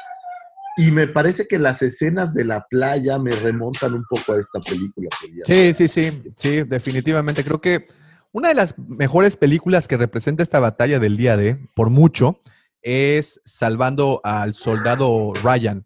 Habíamos visto, habíamos visto siempre el día D como un día eh, de pura gloria, de puro honor, de los Estados Unidos en ese, ese día levantaron y enarbolaron eh, su papel de héroes, Pero creo que el soldado Ryan muestra un poco más crudo cómo fue, ¿no? Que fue una carnicería, ¿no? En, en- en- en la playa. Fue una verdadera... Me gusta mucho en este. Hay una película de un submarino, no recuerdo cómo se llama, que hay un conflicto entre el capitán y el segundo de a bordo y bla, bla, bla. ¿No es donde pero sale Denzel Washington? Esa, esa, esa película. Y hay una escena donde le están platicando entre los, la- el crew que en el, mundo, en el mundo nuclear, como es la guerra, ¿no? Y este güey les dice, refiriendo a otro autor, que en el mundo nuclear el verdadero enemigo es la guerra en sí. O sea, a la hora que los cohetes nucleares empiecen a cruzarse, nos va a cargar la fregada A a todos. a todos. Aquí no hay ganadores más que el público. ¿no? Y creo que eso pasa un poco con, digo, ahora que hablas del soldado Ryan, o incluso, por ejemplo, hay, hay grandes películas de Vietnam. No, no, no, no. Eh, hay una que se llama Pecados de Guerra que sale este, el que tiene Parkinson, que hacía Volver al Futuro, Michael J. eh, Fox. Michael J. Fox, y es una película. Hace- bien hace- hace rato- cómo, cómo pasaban las cosas en la guerra, ¿no? Hace rato te decía de la plataforma Apple, Apple TV y ahí hay una película que se llama Greyhound que produjo Tom Hanks, curiosamente también de- del soldado Ryan. A, a Tom Hanks le gusta mucho contar la historia de la Segunda Guerra Mundial y creo que ha tenido muy buenas producciones que lo hacen. Digo, también estuvo en la producción de Band of Brothers, quien haya tenido oportunidad de ver esta serie de HBO, Excelente. buenísima. Y ahora hace esta Greyhound, Greyhound, perdón, que se estrena por Apple TV y es precisamente la batalla que se tuvo, bueno, una batalla, fue un, un convoy de, de- de navíos que llevó a, a puerto seguro a, a los que llevaban suministros a, a Inglaterra, ¿no? Y cómo los eh, submarinos nazis le tratan de dar caza a estos navíos. Y buenísima, se las recomiendo. Un motivo más para que prueben, aunque sea esa, esa, esa, Esa plataforma. pero bueno, bueno. esa fue la batalla de Scarif. Muy, muy buena, ¿eh? Ranquea alto esa, es de mis favoritas, sí, ¿eh? sí. Ok. Eh, también mía. Eh, cinco minutos después de la batalla de, de Scarif, tenemos la batalla de Yavin. Finalmente llegamos al ombligo de este, el parteaguas de esta de historia. este asunto. Eh, entendemos que es, a lo que llaman la guerra civil galáctica, o sea, está en su apogeo los rebeldes contra el Imperio Galáctico. Y pues esta batalla es emblemática, es la primera batalla que vemos en pantalla, digamos que en tiempo humano. Y pues es, eh, lo que tiene es que cuando la viste por primera vez sin haber visto todo lo demás, pues tenía un aporte visual jamás antes visto, me parece. Eh, aportó en lo técnico, en lo visual, o sea, en la idea misma aportó muchísimo. Yo no sé si había algo antes, yo no lo creo. Estas escenas de las naves espaciales peleando en el espacio como si fu- fueran eh, aviones de la Segunda Guerra Mundial, pues Sí, es sí, sí, lo que, fantástico, ¿no? lo que mencionaba aquí precisamente, este, ¿quién fue quien lo puso? Ahorita te digo. Eh, Alfredo Ferrat. Alfredo Ferrat nos comenta eso precisamente, ¿no? Que fue completamente inspirada e- en las batallas de la Segunda Guerra. Totalmente. Y bueno, pues tenemos sucesos tan importantes como la destrucción de la primera estrella de la muerte, que es básicamente la primera gran victoria de la, llamémosle, alianza Rebelde. rebelde. La muerte de nuestro, del, del Jeff Porkins, que Dios lo tenga en su gloria. Sí, claro. La muerte de Tarkin, que era un, pues uno, en la parte militar era uno de los grandes eh, comandantes de esta, llamémosle, guerra. Entonces, Pilares del imperio, ¿no? Exactamente, ¿no? Tiene, tiene, digamos que mucha relevancia en lo que refiere al- a, la saga. Y pues a- es de las favoritas por ser, yo creo, la primera. Creo que tiene una ventaja con todas las demás, es que no habías visto nada. Sí, y, y, y, y, y de- te- y definitivamente cuando la primera vez que fue vista en el cine, esa, esa batalla, pues bueno, nunca se había visto algo así antes en el cine. Entonces creo que Es correcto. queda, queda muy bien, ¿no? Queda ahí para la posteridad precisamente por ese hecho, ¿no? Y esa aquí ganan la- los buenos. Y aquí empiezan a ganar los buenos. Una vez más, estábamos en esa bella inocencia de los 80, en donde Exacto. todavía que ganaran los buenos era bien visto, porque pues ahora si ganan los buenos, pues ya es suficiente para que los hateemos. Muy bien, esa fue la batalla de Yavin. Una vez más, les recuerdo a todas las personas que nos están en este momento siguiendo y a los que nos están escuchando en versión podcast, al final vamos a dar un análisis y como un ranqueo de estas, Entonces, para que no, no se nos vayan. Ahorita simplemente estamos poniendo así como las cartas sobre la mesa. Eh, de ahí nos vamos al, al asalto de Hot, ¿no? Que al igual que Scarif, pero bueno, obviamente lo impresionante de esto son dos cosas. El terreno en donde se da, que pues fue algo completamente inesperado, en la nieve, en un planeta de, de hielo prácticamente. Helado. helado, y pues es en donde vemos dos de los vehículos más emblemáticos para toda la saga. Uno, los ATATs o los Y AT para cualquier coleccionista también, una TAT es una joya. All Terrain eh, Armored Transport, ¿no? Ahí está, ya me lo aprendí por fin después de siglos. y bueno, y eh, vemos también a los Snow Speeders por primera vez, ¿no? Que también son un vehículo, digo, estoy pensando en juguetes, ¿eh? De los Sí, más no, no, no, no, y de los más de los emblema- mejores diseños, ¿no? Así es. Eh, vemos este, este asalto, como ustedes saben, eh, los rebeldes brincaban de planeta en planeta buscando, buscando eh, pues, Pues, bases secretas, bases- exactamente. Hay unos libros muy buenos, se los recomiendo. Es una serie de 19 obras que se llama Rumbo a The Force Awakens. En estos libros, obvio, son preludios entre episodios y episodios y hablan de esos equipos de, rastreo, ¿no? Hablan de todo lo que tenían que hacer. Pero bueno, encuentran esta base rebelde en Hot. eh, la encuentra un droide sonda, de estos prof droids que lanza el era el Executioner de la El nave de, sí. de- de la nave de Vader, está buscando obviamente a, a Luke, él está en una cruzada personal para encontrar a Luke, pero bueno, encuentran a- a la base. Eh, obvio, pues en esa, eh, esa batalla tiene cosas memorables como los ATATs caminando hacia los, hacia los rebeldes, que en esta batalla en particular, pues no hay ganadores, ¿no? Simplemente huyen, alcanzan a huir, Bueno, realmente el Imperio Galáctico, pues les da en la madre. los aplasta horriblemente. O sea, los, Algo, los algo que, que- que- un dato por ahí que, que- que salta es que vemos por primera vez a la Legión 501, este, que son los eh, que acompañan a Vader cuando este desembarca. No de Vader. Así es, el, el Vader's Fist.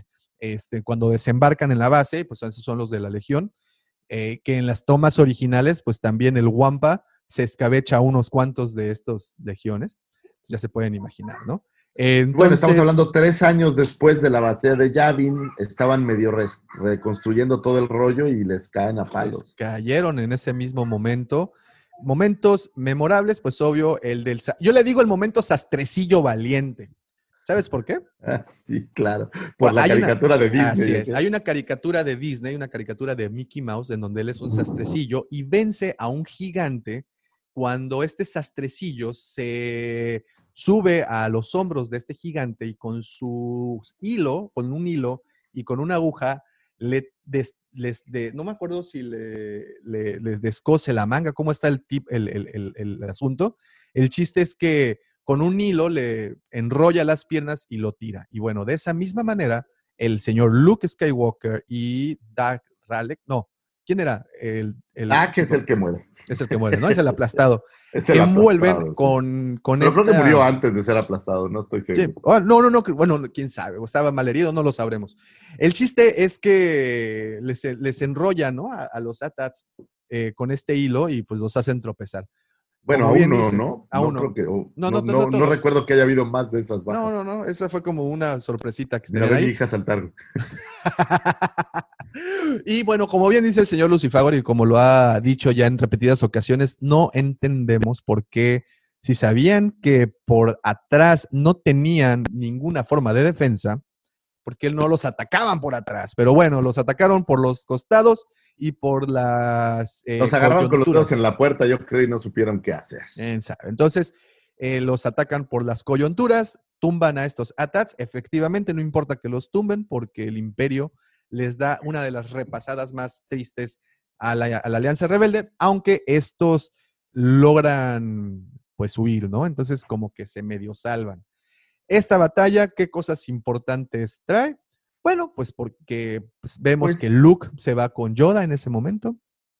Pero Este, creo que sienta, sienta las bases de toda la película, ¿no? Al final la película es basada en que el imperio le pega feo a los rebeldes. Y siempre está en busca. Creo que el, el arranque es, es claro de esa parte.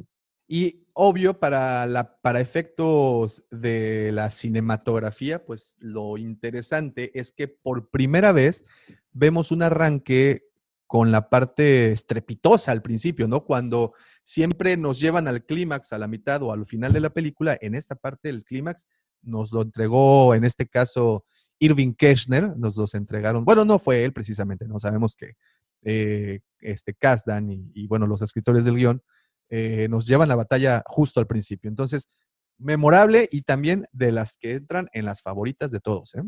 Es correcto. Excelente. Y bueno, vámonos con la que sigue, que es para cuatro años después de la batalla de Yavin, que es la batalla eh, que vemos en el regreso del Jedi, que es en la luna de Endor, prácticamente el fin de la guerra civil galáctica y donde pues se destruye la estrella de la muerte. Como bien dices, es una batalla compuesta de varios frentes. Tenemos el frente de los Ewoks peleando literal contra los eh, imperiales, contra los troopers. Tenemos la historia de Han, Lea tratando de desactivar el, el shield que protegía la estrella de la muerte. Tenemos a Luke peleando con Vader y el emperador, y tenemos la batalla en el aire, ¿no? En las estrellas, dándose de balazos por todos lados ahí con el señor Lando Calrissian, tratando de, de, destruir la estrella de la muerte, que es muy emblemático de esta batalla, pues el final, es el final de la saga original, eh, la destrucción de la segunda estrella de la muerte, la muerte del emperador, la muerte de Vader, también digo, si no muere realmente ahí queda malherido, y bueno, pues de ahí ya le dan las gracias. Y básicamente, pues es el, concretar las tres películas de Lucas originales como las pensó, eh, que creo que es un cierre bastante bueno, aunque creo que la batalla, pues no es tan, como no batalla en específico, tan... Pues Y lo que te decía hace un ratito, ¿no? Los paralelismos que existen con la batalla de Naboo, en donde una, pues se unen a, la, a, a, los nativos del planeta, que en este caso eran los Ewoks, bueno, de la luna, en una luna realmente. Eh, dos, este, son varios frentes, lo manejan en tierra, en el espacio, y un duelo personal también. Este, y, y, y tres, ¿no? Que, lo que, que me llama un poco la atención y siempre lo ha hecho es, fue una bronca y tenemos toda una película para verlo, saber cómo destruir la primera estrella de la muerte y Luke lo hace de una manera eh, usando la fuerza y disparando en un tubo de dos metros para que cayera, el, ya sabes, ¿no? Y esta segunda, pues, sí. esta, era más fácil destruirla esta segunda que la primera, ¿no? Pues Entonces, es que se colaron directamente hasta la, se metieron hasta la cocina, ¿no? Y, y le dieron en la torre al, al, al, al núcleo de la estrella. Exactamente, cual... ¿no? Pero me parece como más sencilla la solución de destruirla que en la sí, primera sí, versión. Pero bueno, es correcto, es correcto. Y bueno, y nos vamos de Endor a la siguiente batalla importante, la batalla de Jakku. Esta no sale en las eh, películas, solo vemos pues los remanentes de esta. Le podemos, la podemos eh, conocer en, este, en los libros de Aftermath, ahí sí podemos ver, pero sí se menciona, como les digo en The Force Awakens, como los remanentes, ¿no? Y, y por qué es importante, porque precisamente en esa película vemos pues toda, todo lo, lo, que quedó después de esa batalla. ¿Y por qué se da? Pues como bien saben, el imperio después de Endor huye, a, se reagrupa precisamente en Jakku y estaban empezando con las pruebas de la base Starkiller, ¿no? Y estas primeras pruebas fueron precisamente en ese planeta. Cuando la Alianza Rebelde, ya conformando la República o la parte de la Nueva República, se entera que están allá, pues se dejan caer. No le estaban dando la importancia de vida cuando por ejemplo, un, personajes que surgen de esas batallas, como la, como, como la admirante Rae Sloan, que también ya tuvimos oportunidad de ver, de ver físicamente en el juego de Squadrons de, de, Star Wars, el nuevo juego que aparecerá.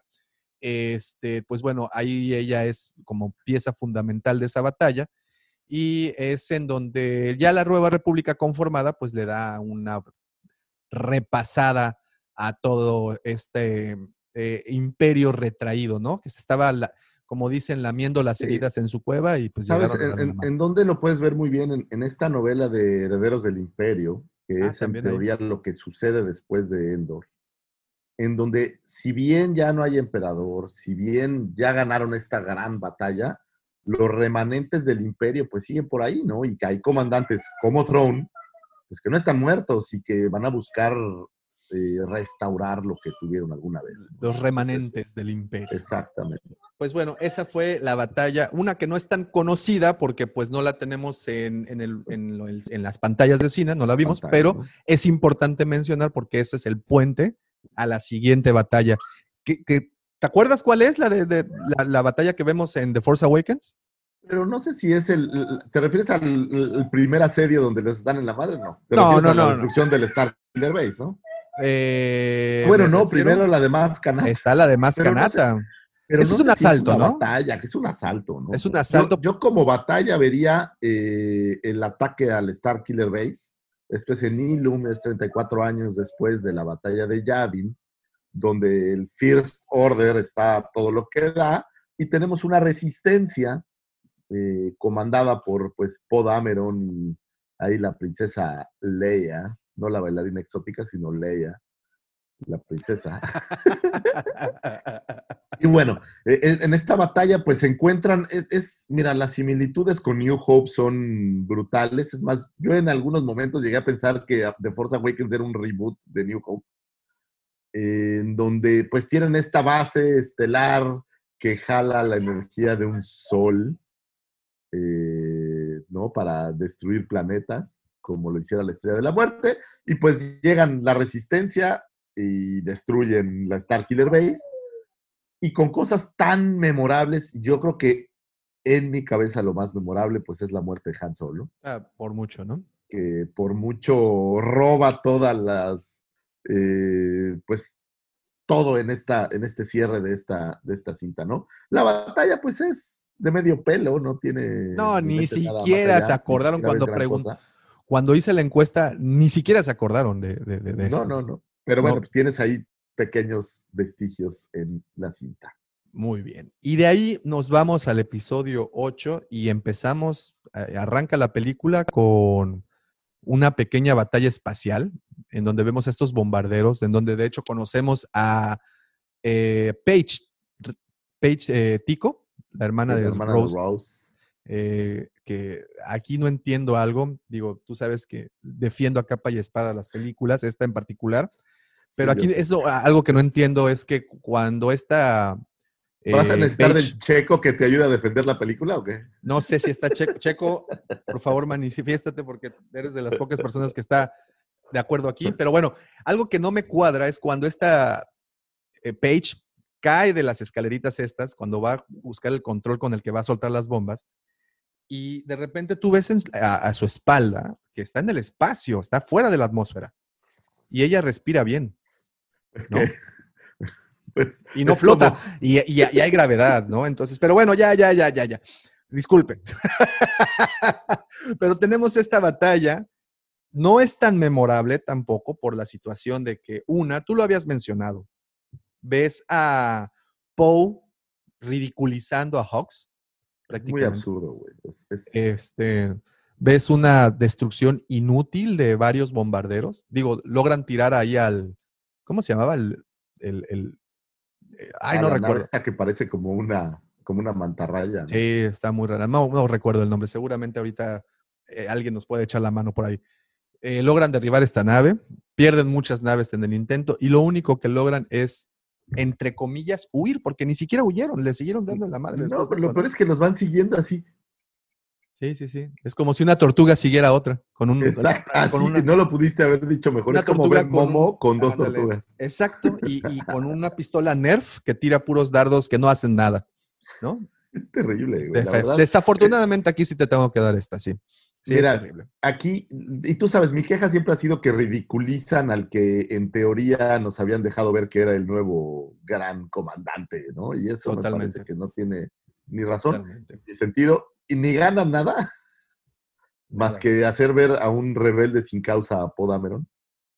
Oh, y bueno, pues es. Fíjate, fíjate, perdón que te interrumpa, pero aquí Roger acaba de soltarme un dato que sí es cierto. Dice, los bombarderos tendría, tendrán unos escudos como de los hangares y las naves. O sea, estas como paredes este, eh, de, fu- Ujú. de- de- de energía que se forman para evitar que entre la atmósfera, o bueno, en este caso que salga.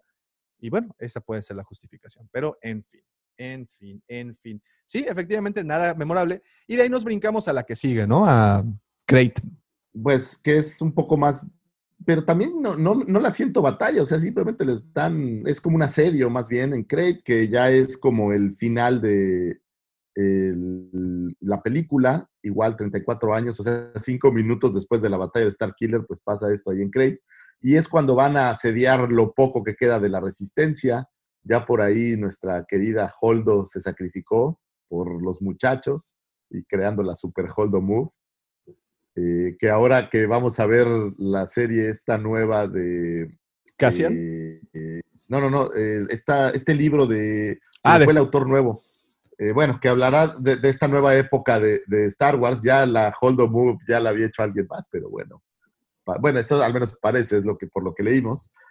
Y bueno, el, el punto es, es una batalla en donde la primera orden lanza a todo su cargamento de nuevas versiones de ATATS, o bueno, ahora son AT, AT Gorilas. AT AT. Chango Espacial. Y para destruir pues, a los cinco rebeldes que quedan, o a los cinco de la Y resistencia. nos, y, no- quedan. y no- y nos muestran la versión móvil de la Estrella de la Muerte, no se te olvide. Es correcto. Y vemos a un Kylo Ren como de dos años Haciendo berrinches. haciendo berrinches verdaderamente. No, no lo sé. De, de- de niñato. de niñato, capullo. dispárenle todo lo que tengan al look fantasmagórico que ahora también se proyecta holográficamente en el mundo, este, ¿Ves? sin estar muerto. Eh, Lo que pasa es que tú no dominas Y- la fuerza. Eh, no, yo sé, ¿no? Pero y es tan poderoso y Kylo Ren es tan poderoso que no se da cuenta que solo es un fantasmagórico, pues es... Y bueno, pues es que así son los caballeros reyes. Pero bueno, eh. aplastan a la resistencia, les dan un golpe durísimo. Luke hace todo esto simplemente para morir. Gana cinco minutos de tiempo que los pudieron haber ganado haciendo cualquier otra cosa, pero bueno. Y escapan los, los pocos eh, que quedan de la resistencia de- del planeta. ¿no? Una pequeña observación. Con Luke o sin Luke, hubieran encontrado el pinche camino por la parte de atrás de la cueva. Ya, ok, lo siento. Aquí, aquí estoy ese es- lastimando mis, Ese es mis- co- co- como el episodio este de Big Bang Theory, donde la novia de Sheldon le Te dice, dice que Oye, con es o si sin no- Indiana". si con, con o sin Indiana Jones la película hubiera acabado igual. Y es cierto. Gracias, Mario. Gra- por, por cierto, perdón, déjame leer rapidísimo esto que está interesante. Una, Mario, muchas gracias. Dice, acá hay un defensor de las secuelas que me hicieron volver a la niñez, donde no cuestionas nada ni haces análisis críticos de una saga que está contada como una fábula de space opera. Mario, mira. Bravo, gracias. Y eh, nada más, Rogelio dice que la nave que destruyen es un undernote. on- Oye, espérate, nada más quiero hacer una acotación. Quiero hacer una acotación.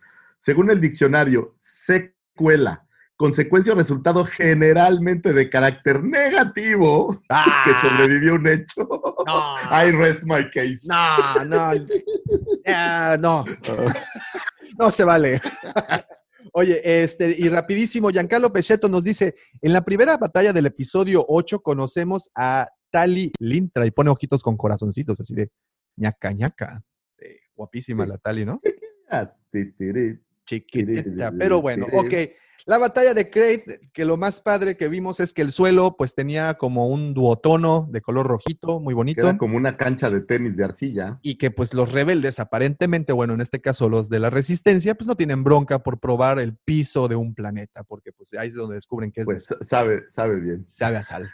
En fin, nos vamos entonces de ahí a la, digamos que a la madre de todas las batallas. No ranquea alto, es más, ni siquiera la mencionaron cuando pregunté cuál era su batalla. El único que la Mira men- que es la más reciente, ¿no? es la más reciente. El único que la mencionó fue nuestro querido amigo Edgar Star Duarte, al que le mando un gran saludo y un abrazote, eh, que es la batalla de Hexagol.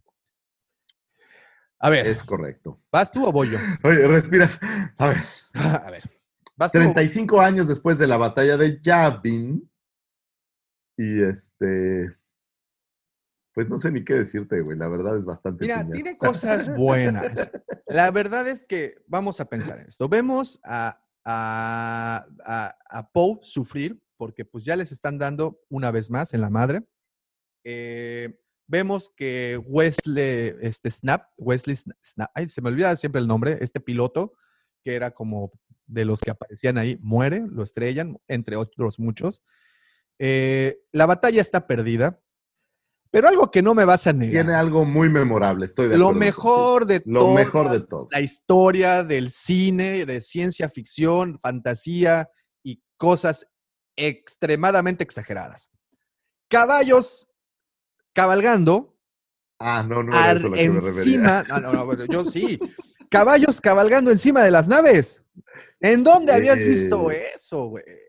No, no lo recuerdo, tal vez en Tonda del Bárbaro. No, no sé. Pues, No, mira, yo creo que sí tiene algo memorable y es el cierre endgame de la película, Ah, bueno, que ahí es denominado de esta manera Ahí por hacer una similitud grande Y es que, y es en que- donde podemos ver todas las naves, o bueno, muchas de las naves que Del universo hay en de la Star Wars. galaxia, en el universo de Star Wars, incluyendo el fantasma. inclu- por ahí alguien me dijo, no sé si es cierto que el Razor Crest por ahí se ve en algún lado. a ver, parece, pareciera Mm, que digo, es, ¿no? pareciera, pero, pero es un momento, la verdad es mágico, güey, cuando ves de regreso a todos estos naves que pues son parte ya de tu corazón, ¿no? Sí, sí, sí. Y, y- y- y caballos en el espacio. Caballos en el espacio. Y a ver, ese es un buen título para una canción de Arjona. Caballos en el espacio. Órale, vamos a hacer, señor Arjona, si nos está escuchando, como seguro está haciendo, ahí está el título de su nuevo disco. Sí, caballos en el espacio. Bueno, Pues mira, es una batalla en donde muere otra vez el emperador, Jocelyn, muere Kylo Ren, destruyen o detienen a la primera orden. Eh, ¿Qué más pasa relevante? ¿Finn ¿En hace algo? Finn y Este, Rose. Bueno, a, a- no. a Rose le dan baje con Finn, la otra, Han- Jana le da baje. Jan- Janita, Janita la Ana, huerfanita. Que, que es uno de estos personajes que hacen bulla y no hacen nada. Sí, sí, sí. Pues les consigue una autoparte ahí en Radio Shack para, Ahí en- para el halconcito, ¿no? Sí, claro. Oye, mira, sí, sí, sí, lo tengo. Lo compré en Radio Shack hace tres días precisamente. Sí, Qué bueno que llegaron. aquí. Te, te hacen como humanizar, me parece que a los troopers. Sí, sí, sí. Así Que mira que para mí "Somos dejaron, ahí, humanos". ahí desaprovecharon una oportunidad y me voy a salir completamente del tema. En Rebels, creo que en el tercer o cuarto capítulo, cuando meten a Ezra a la Academia Imperial como infiltrado, conoce a un cadete que se llama Leon, que también es un afrogaláctico, Sí, sí, sí. y, y él cuenta la historia que, que, pues su hermana huyó en algún momento, ¿no? De ahí, de, la, im- de, la- de esta, de esta academia. Y, y bueno, este, pudieron haber conectado posiblemente, ¿no? Porque pues también pues, tú eres afrogaláctica, yo soy afrogaláctico, pues este, podemos ser hermanos en toda esta Sí, galaxia. la, la verdad es que es, digo, y es este cierre que trataron de hacer, y digo trataron porque en mi gusto no lo lograron hacer como un cierre magnánimo, donde todos los Jedi se juntan en el psique de Rey y la Y bueno, hacen regresar para acabar bueno, con el mal de esta tierra. Obviamente tenemos batallas en el espacio, obviamente también tenemos ahí el duelo de Rey contra, bueno, Rey slash Kylo contra el emperador y luego Kylo contra los contra sus excompañeros. Pero fíjate, ves todos los poderes de Rey, revive muertos, tiene, no sé cómo se llama esta capacidad de teletransportar cosas de un lugar a otro, Se llama con los se llama impresora y escáner 3D.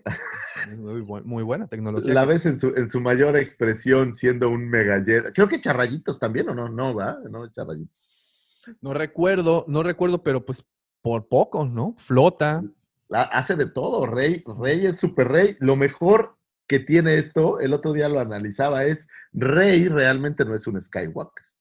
Rey es una Palpatine. Es Es, decir, los malos ganaron. Ahí está, para que veas, para que veas que los ganos, los ganos, ¿eh? Los malos ganaron. Bueno, y ya por último, el momento, el momento memorable de esta batalla es cuando pues ya Poe está teniendo esta, pues ya este momento en donde ya da todo por perdido y de repente se escucha por el audio la voz de Lando Calrissian diciéndole, no estás, nunca vas a estar solo. Mira, mira, mira, mi piel se me pone ahí de, de- así de... ese momento... Avengers. un ¡Hey! ¡Hey! Ah, sí, claro, venía Sorry Bliss con con Babu Freak. Wow. Entonces, eh, ese momento, pues creo que es el, el momento Avenger, que le decías, el momento Endgame. en Sí, donde claro. Es más, creo que por ese momento vi como cuatro veces la película en cine. Es por eso, es, ese, ese fue el momento de esa batalla. Bueno, ok, vamos a cerrar círculos, vamos a ir concluyendo todo, todo esto. Pero para eso hice esta pequeña encuesta en donde eh, pues nuestros amigos de Facebook nos dieron sus eh, respectivas opiniones a qué batallas. La pregunta es, para ti, ¿cuál es la mejor batalla de la saga? Y empiezo con Rogelio Cruz. De sables, la de Anakin versus Obi-Wan, la de Maul, bueno, eh, sí, aquí sí nos referíamos así ya prácticamente Imperio o, o Primera Orden contra, contra los buenos, buenos contra malos, ¿no? Pero bueno, aquí nos muestran la de Doku y la de Reylo. Dice Miguel Ángel eh, Hernández, aunque no tengo un hermoso recuerdo de la batalla de Yavin, creo que de las grandes cosas que tiene el episodio 3 es la batalla de Coruscant. Totalmente de acuerdo. Dice Rogelio, la batalla de Coruscant, la de Rogue One, la de tres estrellas de la muerte y la de Kessel y la del campo de asteroides. Dice Fernando Osman, Scarif, tantas muertes rebeldes que llegan al corazón. Es correcto, eso es, es, es que sí pega, ¿no? Sí pegó. Sí, sí, sí. Eh, dice Miki Laguna, Mando versus un cazarrecompensas, no recuerdo qué episodio fue, pero las habilidades de Mando para pilotear fueron estupendas. Dice Alex, Alex, la destrucción de la segunda estrella de la muerte y el bosque de Endor, tenía yo ocho años y la vi en la película, en el cine. Que bueno, ahí mezclamos también, ¿no? Un poco nostalgia con, con, Sí, con eso. Dice, ah, Felipe, ¿cómo estás, Felipe? Buenos días. Dice Endor, pero la del principio del episodio 3 no tuvo Mother. Oscar Hernández, el inicio del episodio 3. Teo Villalobos, primero Endor y, dos- y en segundo lugar Scarif. Felipe Vázquez, Endor, Javin y Scarif. Carlos García Betancourt, por, con su simplicidad y a su vez grandiosidad, me quedo con la batalla de Hot. Es que es muy buena. Tierra y espacio en Endor, uf, híjole, Scarif y Coruscant. Eh, Scarif y Hot de C. Luis Balma. Quique Ponce, batalla de Geonosis. Daniel Garduño, Endor y después Scarif. Alfredo Ferrat, una Yavin, dos Scarif y la más chafa, una la de Crate, porque es plagio de la escape de Los Ángeles, y dos, la de los bombarderos del episodio 8, que pues básicamente los mandaron a la muerte. Y por último, John López, Scarif y la batalla de Geonosis. Esos fueron nuestros amigos de Facebook. Ahora me voy con nuestros amigos de Twitter, en donde también lanzamos esta pequeña encuesta. Y eh, aquí está. Y nos dice, perdón, Mike González dice, de todas me quedo con la batalla de Geonosis, pero por trilogía, la batalla de Hot, después la batalla de Geonosis y la maniobra Holdo. Jaja, no es cierto. La batalla de la base Starkiller y Sky. Entonces, Mike, un saludote. Luego, una cuenta que se llama Totally Awesome Terry. Primero, bueno, me pregunta qué tipo de batallas. Y dice, bueno, ya que naves, batallas de naves, la de batalla de Scarif, disparos, batalla de Geonosis, y sables, pues obviamente Anakin versus Obi-Wan, que por mucho siempre será o considerado de los mejores duelos, ¿no? Eh, Joaquín Sánchez dice, de la trilogía original, El asedio de Hot, de la nueva generación de películas, la batalla de Scarif, ¿ok? Eh, Giovanni Cante dice, el inicio del episodio 3, que es el asedio de Coruscant, eh, Obi-Wan, que Obi, no, Obi Iván Kenobi, dice el ataque de la segunda estrella de la muerte. David Rivas, Endor, Scarif, Hot, Yavin, Geonosis, Scarif de parte de Fernando Osman y por último Pingo Martínez, Scarif, Yavin, Endor y Hot. Esas fueron las opiniones de nuestros queridos amigos. Este, y bueno, ya por último, ya nada más para darles un pequeño análisis de cada una. ¿Estás familiarizado con el término Deux ex machina? Hay una película que no. Ah, ah, Hay una película que se llama así. Digo todo esto, pero no. Eh, eh, el, el término Deus ex machina es un recurso literario para, la, digamos que el, la traducción directa es la máquina de Dios. Es ese factor que ocurre al final de algo o a la mitad de algo para que esto cambie por completo el curso de cualquier historia. Y todas o casi todas las batallas, al menos la que ganan los buenos, tiene este factor. Y nos vamos por partes. El- la primera, la de Naboo, ¿cuál fue ese factor? Que ya los estaban, ya se los estaban chingando. O sea, ¿recuerdas que los Battle Droids ya tenían rodeados a los Gungangs? Sí, pues O sea, el- ya el- estaban ahí en El, la- chiripazo de Anakin que se estrella contra. Exactamente. Ahí está un Deus Ex Máquina o ese factor sorpresa. Después nos vamos a Geonosis. En Geonosis también tenemos uno, que es la llegada de Yoda con las tropas clon. Es correcto. Casualmente llegaron, ¿no? Bueno, que no casualmente, pero justo en el momento que ya estaban por joderse estos güeyes, ¿no? Luego nos vamos eh, en el episodio 3, por ejemplo, para que veas, ahí sí no tenemos. Ahí sí se revientan todos la madre. Bueno, no, no, no, no, no, espérame. Pues eh, Dooku. Muere Du- Dooku, Du- que no. Bueno, Dooku, pero no es un factor que, que lo salva, así que cae del cielo para salvarlos. Me voy, por ejemplo, me voy a. De ahí nos brincamos a. ¿Cuál era la siguiente? ¿La de Scarif? Eh, no, Bueno, Mimba no tiene ninguna. Mimba no tiene ninguna. cosa, pero Scarif tampoco la tiene y es ahí en donde pierden los buenos. O sea, ganan. que pues, no lo recordaba, pero en Mimba muere Chirrut. ah, muere bueno. En- no, no, no. En, en- ese es en Scarif. Eh, en Scarif perdón, en Scarif, perdón. muere Chirrut. No, el que muere en Minban es. Ah, no, no, no na- nadie muere en Minban. Bueno, muchos, pero nadie de los que nos No, no, de los que nos importan. Luego, en el episodio en Scarif, no, nos vamos a Yavin y, y en Yavin, el Deus Pues le Ex- atina, ¿eh? le atina, No, que le atina a los dos metros de distancia. Ah, no, No, es cierto, Han Solo que Han regresa. Solo, claro. exacto, llega Han Solo a salvar el día, ¿no? Sí, claro. claro. Luego nos vamos al- a Hod, ahí no hay, de nueva cuenta simplemente pelean para huir.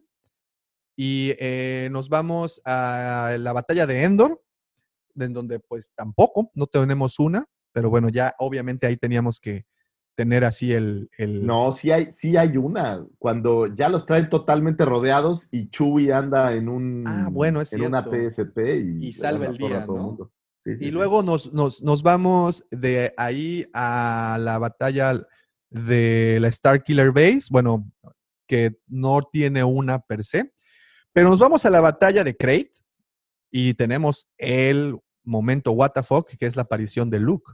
¿no? Así es. Y por último, en Hexagol, pues bueno, eh, la, la llegada a tiempo y casual, no, De no casual, pero de toda la flota. Entonces tenemos este factor en donde nos quieren decir, güey, por un milagro se salva la rebelión o la, Pero o la eso es un- resistencia, ¿no? cliffhanger propio del cine o, o en la historia. En la historia de la vida, creo que eso no pasa. ¿no? No, pues no pasa. Por eso es un, es que el- te repito, este factor es un, es una herramienta, un recurso literario para cambiar el, eh, la dinámica de la historia hasta ese momento, ¿no? Y donde un- dices, güey, evento sorpresa que, que llega ya te, a exacto, ya te estaba llevando la fregada y llega algo, llega un, un- un- un elemento externo y, y, pues te salva el día, ¿no? Y es así, pero prácticamente esa es la constante en las diferentes batallas de, de esta, de esta saga. Pero bueno, tenemos eso. Ahora, si nos vamos ya en lo personal, ¿cuáles son tus tres batallas favoritas? Es, voy a ir del 3 al 1. Eh, la tercera, por increíble que parezca, es el cierre de la saga de los Skywalker. Me encanta esta parte Endgame es donde llegan todos. Es Para buena, mí fue, fue, fue nostálgico, trajo personajes viejitos, eh, me, me gustó mucho. Después de esta, yo diría Scarif. Me gusta mucho la, la fotografía de, de las escenas. Y mi batalla favorita ha sido el arranque del episodio 3, Revenge of the Sith. Me gusta muchísimo como batalla, ¿no? Fíjate Eh, que... Ese sería mi ranqueo. Ok, eh, parece que los planetas, déjame ver bien. Sí, los planetas se alinearon. Fíjate, por primera vez estamos de acuerdo. A ver, Oh, wow. No se cayó ningún ángel. No. Un error bien. en la Matrix. No, a ver, ¿todo bien? Todo bien. Sí, sí, estamos de acuerdo. Por increíble que parezca, para mí el tercer lugar, y solo porque es la más reciente y no le hemos dado el tiempo de añejarse lo suficiente para que cree surco en nuestras vidas, por mucho, la- en tercer lugar tengo a... No sé, es que está un, hay una pelea ahí muy reñida entre la de Exegol y la de Endor. Endor también me gusta mucho. Pero bueno, para mí sería... Sí, posiblemente. Ok, vamos nada más a mover a cuarto lugar, aunque nadie me pidió el cuarto lugar. La de Exegol y en tercer lugar la de Endor. Segundo lugar, totalmente Scarif. Me encanta, me encanta la batalla de Scarif por todos los elementos De hecho, toda la Visuales, secuencia ¿no? final. No, es una Excelente. barbarie. Y para terminar, mi batalla favorita es la de Coruscant, porque ese visual que tenemos ahí no tiene Sí, mover, es, ¿no? es muy chido, muy, muy Oye, chido. eh, bueno, déjame leer rápido los saludos antes Dale. de despedirnos. Eh, dice Jorge Israel Castillo, ya lo leímos. Dice, hay un, Jorge Israel Castillo, hay un film, hay un fan film en internet en el que hacen referencia a los nazis. Abraham Navarro. Buenos días, Guampa. Saludos desde Nuevo Laredo. ¿Cómo estás, Abraham? Gracias por Saludos, estar con Abraham. nosotros. Giancarlo Pechetto, la última remasterización de la batalla de Coruscant, la que se puede ver en Disney Plus y Prime, han quedado muy buena. La verdad es que sí, les quedó bastante cool. Alfredo Ferrat, mucho de la batalla de Mimbot quedó en el piso de la sala de edición. Pues sí, sabemos ahí la onda de los directores y todo esto que hubo. Eh, Miguel González, la entrada de Anakin y Obi-Wan a la batalla de Coruscant visualmente está muy padre. La neta es que sí. La verdad es que es una pasada. Giancarlo, no olviden dos muy buenas batallas, la del Atolón, cuando Thrawn encuentra la base rebelde y en Atolón y la participación de Bendu, y la otra es la batalla del Lotal con la aparición final de los Purgles. Sí, bueno, Bueno, aquí la en- justificación en es las que... animaciones, ¿no? Sí, no, lo del cine es lo que decíamos, ¿no? Eh, Miguel González, la batalla de Scarif tiene además una carga emocional muy grande, ya que solo unos pocos apoyan a Jin y de pronto llega todo el apoyo. ¿es? Y bueno, ¿y cuántos rebeldes mueren ahí? Eh, Giancarlo, obviamente el asedio de Mandalore con Ahsoka y Maul, esa también es buena, pero es bueno, excelente, ¿eh? me gusta. esa, esa creo que les- le hace falta más para que podamos... Pero ¿sabes qué pasa? En Clone Wars hay muchísimas No, no, no, man. batallas, entonces de repente es difícil. Me gusta Algún día mucho, por haremos ejemplo, una. Esta donde van subiendo, cuando arranca la, la serie, que va subiendo a Sokka y Anakin en, en los, no cómo se llaman, que van subiendo como un risco, que van a rescatar a Baby, Baby Java. Ah, bueno, pero esta es de la película, ¿no? Esta es de la... Por, por eso, pero me refiero, o sea, si agregáramos las Sí, series sí, sí. animadas, también hay unas muy chidas. Eh, dice Espi Fumeta. Hola, Guampas. Segunda vez que os veo en directo. Saludos desde Madrid. Saludos Oh, hasta Madrid. saludos, Madrid. Si tienes tiempo y todavía nos oyes, por favor, date una vuelta al mercadito si está abierto. Híjote, unos camaroncitos. Bueno. se me antojó. Alfredo Ferrar, la batalla de Crate en lo visual es poesía pura. Si Luke hubiese estado en físico y no en proyección, no tendría comparación de toda la saga. Pero el plagio de escape de Los Ángeles es na- hace que se vaya todo al carajo. Lo eso del carajo lo hice yo, lo dije yo. Ah. Eh, Miguel González, en Hot, los ganadores son los Wampas, porque se comen a los troopers. Giancarlo, en Hot, Luke no llega a enrollar a los Atat. El que lo hace es Wedge Antilles. Ah, tienes razón. Luke, Luke hace el sastrecillo Sí, valiente. sí, Luke hace el, eh, el que se trepa y lo- el sastrecillo valiente lo hace Wedge. Rogelio dice, en Battlefront 2 tenemos la batalla de Jakku. Eh, los bombarderos tenían, ah, bueno, esto ya lo leímos. Eh, dice, ya me perdí. La nave que destruyen es el Thunder Node. Acá dice Giancarlo, en Exagol muere Nien Nom, también, es cierto. Que por cierto, estoy leyendo una novela en donde Nien Nom es el protagonista. Jorge Israel Castillo, jajaja, esas referencias a Arjona me están haciendo pensar que van a empezar a inventar referencias entre Star Wars y El Señor de las Cuatro Décadas. Pues es que va a cumplir 40 años este, el regreso del Jedi. El Imperio Contraataque está cumpliendo 40 años. es correcto. Muy bien, eh, dice Giancarlo, además destruyen a la Tantif 4. Dice Luis Rico, una de mis batallas favoritas es la de Scarif, cuando aparece la flota rebelde y vuelve a ver las X-Wing y las Y-Wing. Es muy emocionante sabiendo que son los que luego participarán en la batalla de Yavin. ¿Sabes? Ahorita que pensaba esta escena en Star Killer Base donde se ven eh, por el filo del agua Podameron en su Ah, X-Wing, sí. esa es una gran escena. Pero no, no, esa no fue en Scarif, esa fue la de Mascanata, ¿no? Perdóname, en, en más En, en el castillo de Mascanata, cuando llega la resistencia, ¿no? Este. Ah, y que por cierto, bueno, nada más como dato, son 30 naves las que participan en la batalla de Yavin. Un dato nada más ahí para que, para que lo tengan en cuenta. Dice Luis Rico, felicitaciones por el programa y saludos desde Lima, Perú. Saludos, Luis. Saludos, un, Perú. Un abrazote hasta Perú. Sergio Acosta, mira, Una Checo, Inca-Cola, échate. Ya, Che- Checo llegando, llegando, dice, ¿qué hubo, qué hubo? Reviviendo apenas. Checo, eh, hacía falta tu apoyo aquí. con- Necesitaba ayuda Davomático, Checo, pero no te preocupes, ya En lo fin, destrozamos. dice. Rogelio, en la 3, cuando llegan los clones y Grievous, empieza a, a- a huir de Obi-Wan. También muy buena. Ah, Giancarlo, también, el mayor Deux ex máquina, sino los Ewoks. También, ¿eh? A pedradas y a palazos. Eh, Sergio Acosta, me ganaste la frase, Giancarlo. Alfredo Ferrat, el Deus Ex Máquina es cuando los apaches ya te ganaron y llega la caballería, ¿no? Así es, cuando llega ese elemento externo y ajeno. Y a Gian- eh, Giancarlo, buenas Oye, el, el- les- el más emblemático que viene a mi mente es en, en- cuando en la guerra de los mundos el coronavirus mata a los alienígenas. Oh, tal cual, joya. ¿verdad? Tal cual. The circle is now complete. When I left you, I was but the learner. Now I am the master.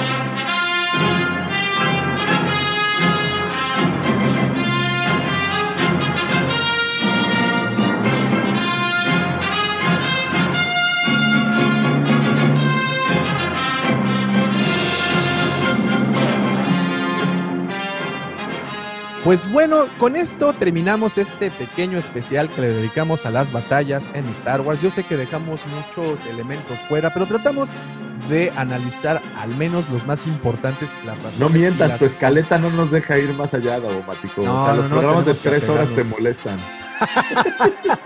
A mí no.